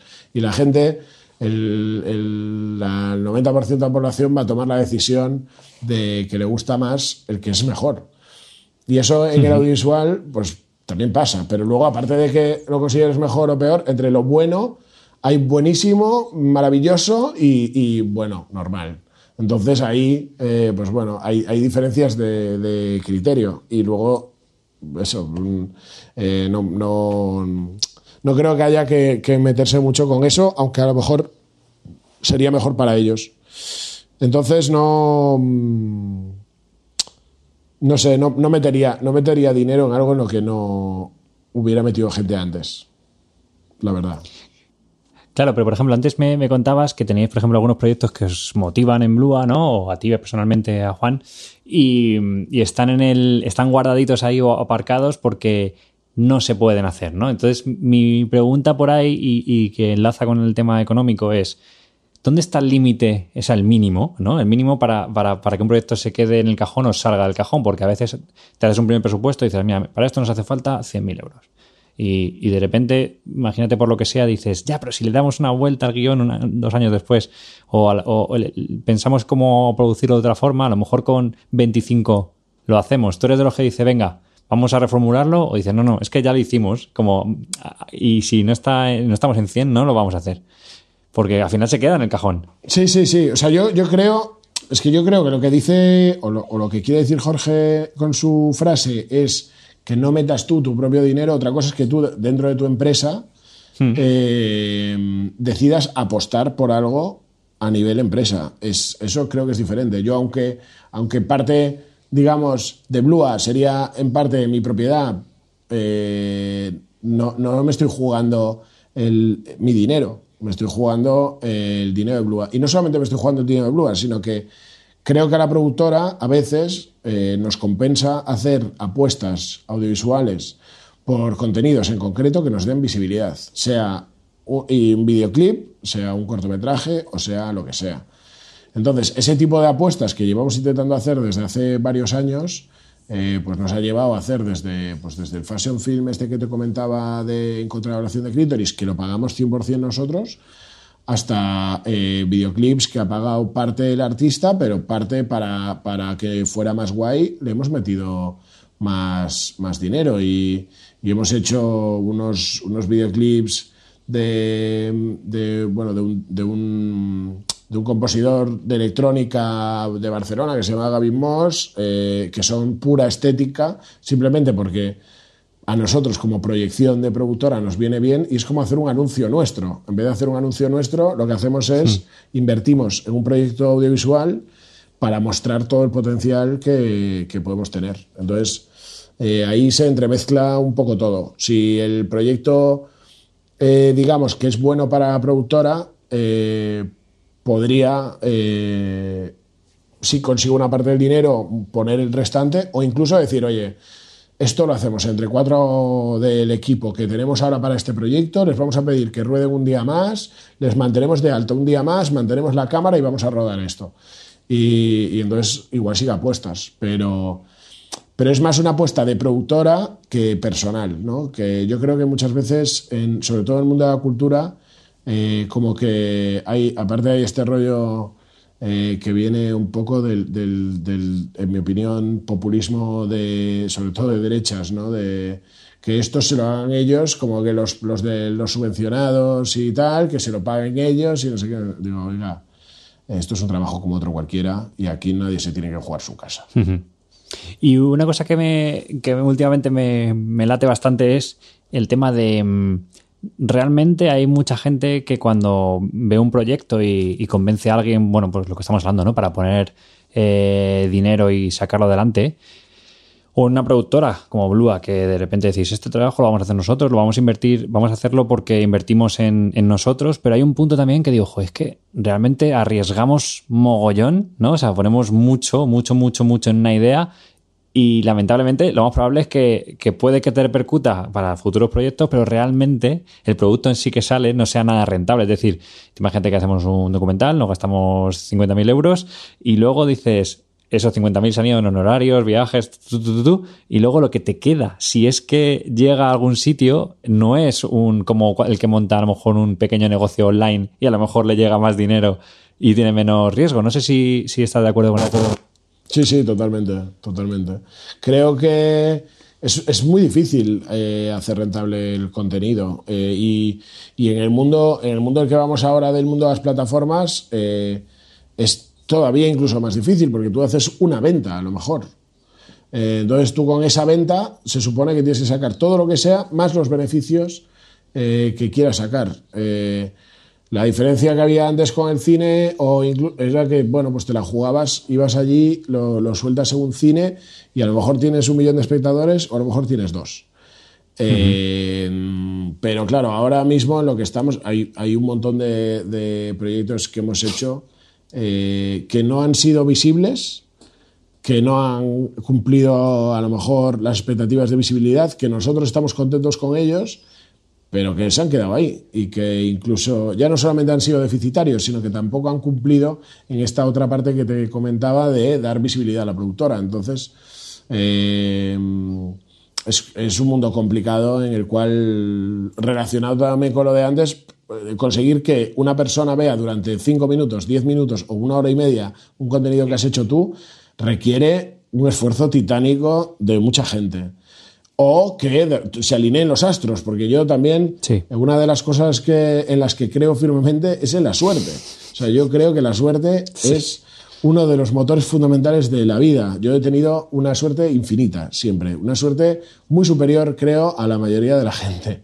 Entonces, eh, el hecho de, de, tener la suerte de cruzarte con alguien o que te llegue una idea o que esa idea se ejecute o que esa producción eh, tenga visibilidad, eh, es un cúmulo de, de, suerte, de trabajo, obviamente, hay una parte importante de trabajo y, eso no lo podemos dejar ninguno de los del equipo, ni producción, ni dirección, ni guion, ni actores, ni nadie lo puede dejar porque es una parte fundamental.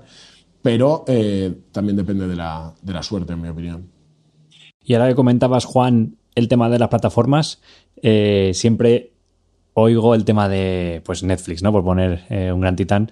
Eh, como todo el mundo dice que Netflix quiere contenido, que están comprando, que tenemos que hacer contenido para plataformas y está todo el mundo como, como muy loco con, con vender contenido de plataformas.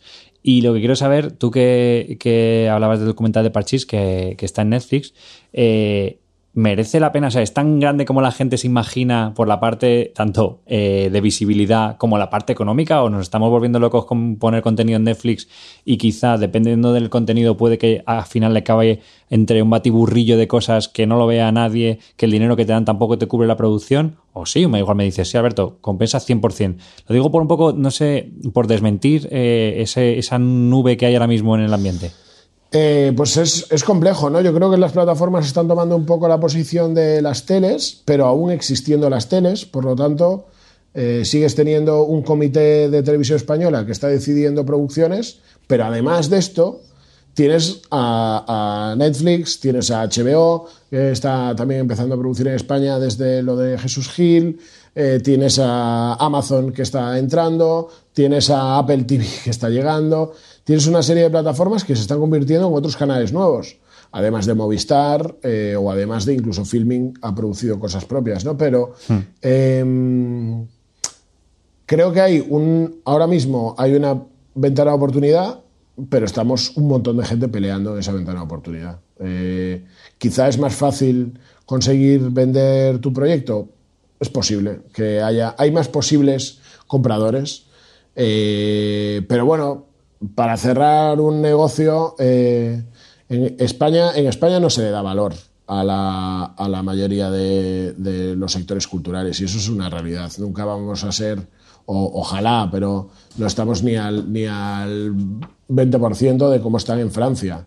Eh, Francia, un país totalmente eh, protector de lo suyo, de su cultura, de su cine, de su música, de, su, de todo. Eh, nosotros eh, nos gusta que lo hagan y a lo mejor vamos a alfombra roja a aplaudir a un actor, pero luego lo que queremos es entrar gratis en el cine. Y, eso es tan real como, como eh, aceptable. Yo entiendo que la gente tiene que comer o, le apetece a lo mejor tomar su cubata antes que gastarse el dinero en ir al cine.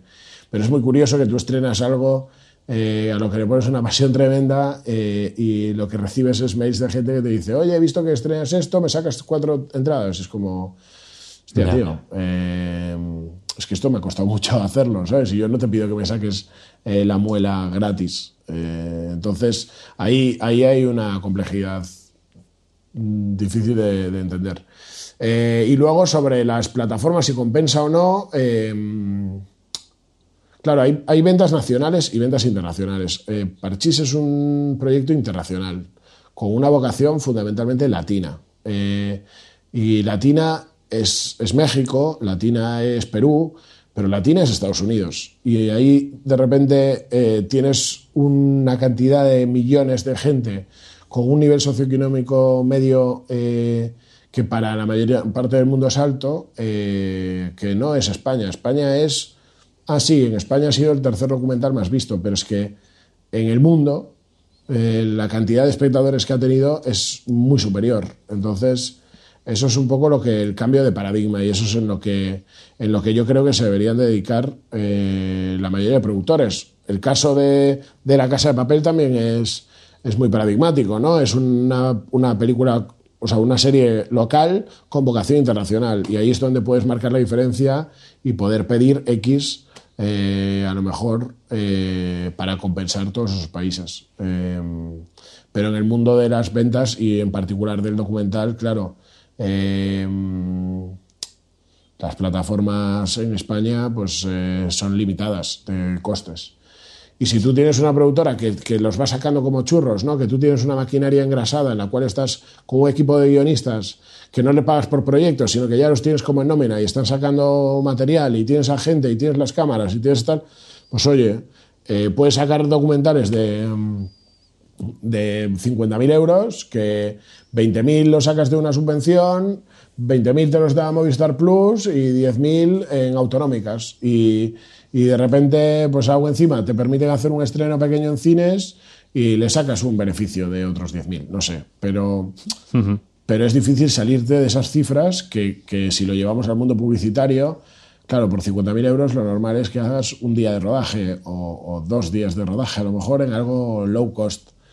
Eh, pero lo, lo, con 50.000 euros ruedas un día. Y, y, y, ahí estamos hablando de documentales que ha visto mucha gente que han valido 50.000 euros. Entonces, uh -huh. eh, hay, hay, como un salto muy grande entre un sector y otro. Eh, y aparte de lo económico, eh, ¿qué os da, por ejemplo, a vosotros el tener un documental como Parchís en una plataforma como Netflix? ¿Qué, qué os aporta? O sea, ¿os han, os abierto puertas? Eh, ¿Esa visibilidad? Porque a veces uno se pregunta, eh, la, una vez que está esa, esa, pieza en la plataforma, ¿hay alguien mirando ahí? A ver, ¿quién ha hecho esto? Voy a llamarles. ¿O eso no ocurre? Te, da visibilidad, pero no es un, es un tema de, seguir de, pico y pala también. Eh, luego también hay directores y directores y hay productoras y productoras. Nosotros, o sea, Parchís, aunque sea un, documental que, en Blua hemos hecho parte de producción con el equipo, es un proyecto que yo empecé a hacer previamente, eh, antes de incluso entrar en Blua, eh, y es un proyecto de Inédit Films. Inédit Films es como una productora interna dentro de, de, de Inédit, de la, del Festival de Documental Musical, y es la primera o la segunda producción que hacían. Hicieron una sobre un, sobre un festival eh, aquí cerca de Barcelona y, uh -huh. y esta es como la, la, segunda producción. Entonces, a nivel de poder hacer futuros proyectos al director y a Inédit, ¿les va a servir? Estoy seguro. Eh, a nivel de repente tienes un cheque al salir, no lo tienes. Tienes que volver un poco a preparar un proyecto que mole y tal. Lo que es más probable es que te escuchen. Eh, entonces ya no eres eh, una persona random que llega allí de la que reciben. Porque, claro, o sea, yo, yo por, por unas cosas y otras, al final he visto muchas empresas diferentes, ¿no? Y en, en Nostromo, por ejemplo, la cantidad de guiones eh, proyectos, eh, sueños, eh, mails trabajados que llegan al día, eh, es, es, brutal, es que es inabarcable, es algo que no puedes abarcar, no, es imposible. Aunque se pusieran todos uh -huh. a, a, leer solo, a leer guiones, es imposible. Y, ah. y entonces ese tapón eh, te cambia si es, hostia, me refiero, a, en ese caso hablo de una productora, pero si yo fuera el, el señor Netflix, pues si tú te, te llegarán millones de proyectos eh, eh, al día, pero uno te llega, hey, este lo han hecho los del documental de Parchís, y entonces le va a echar un vistazo. Que luego uh -huh. quieran hacer o, que, o, no quieran hacer, pues ya cambia, pero, pero bueno, un vistazo sí que le van a echar y sí que te da un, un te ponen el porcentaje, digamos, de al menos algo que van a echarle un vistazo. Y esto es un poco lo que me decías el otro día, yo creo, ¿no, Juan? Que hablábamos por teléfono de que mmm, te estamos comentando que, que, vamos a hacer un, tenemos intención de hacer un largo ahora, un largo muy pequeñito, y me decías, Alberto, es que una peli llama a otra peli, ¿no? Al final entiendo que, que te refieres un poco a que al final un proyecto llama a otro proyecto, poquito a poquito y picando piedra, realmente salen. O sea, hay, hay, un, hay un. En el caso también que hablábamos nosotros, yo creo que hay, una, hay un salto brutal entre los directores que hacen cortos y los directores que han hecho un largo. Hacer un largo te pone en el mapa. Da igual que el largo sea bueno o malo, tú has hecho un largo. Eh. Un largo que probablemente, por la cantidad de largos que se hacen en España, pues que son, no sé si 200 o 300, no sé cuántos se hacen en España al año, ¿eh? de largos de ficción, o, o 500, ¿eh? no sé. Pero vamos, no, no, no, creo que las cifras sean muy, muy alejadas de eso. Eh, si tú haces un largo, te pones entre la gente que ha hecho un largo en ese año. Eh, con, con, una posibilidad que es que lo vea la gente en el cine, con una posibilidad de que lo vea la gente en una plataforma, con una posibilidad de que lo vea la gente en una tele. Eh, incluso si eso no te funcionara y solamente fuera un festival pequeñito y tal, tú ya puedes decir, no, hice este largo que lo estrené en este festival, aunque no sea el festival de la Seminci ni sea eh, el San Sebastián, te sitúa en el mapa. Entonces yo creo que, que ahí hay un salto brutal.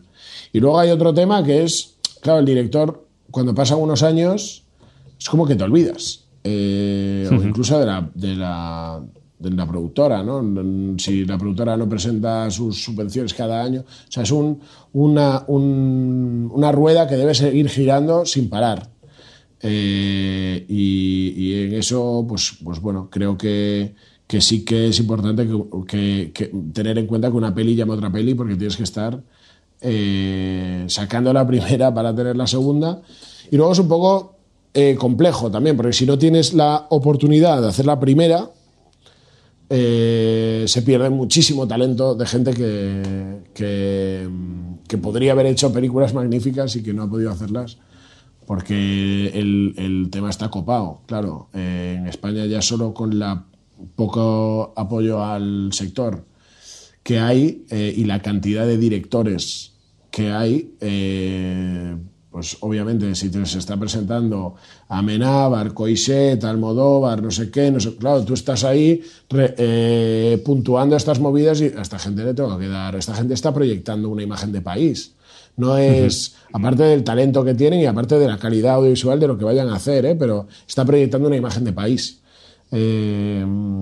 Supongo que les será difícil levantar las pelis, no creo que, no creo que sea algo tampoco de, hey, soy Almodóvar, voy a hacer tal. No, tienes, tienes que seguir una serie de, criterios, pero la vas a levantar. Eh, tarde o temprano la vas a levantar.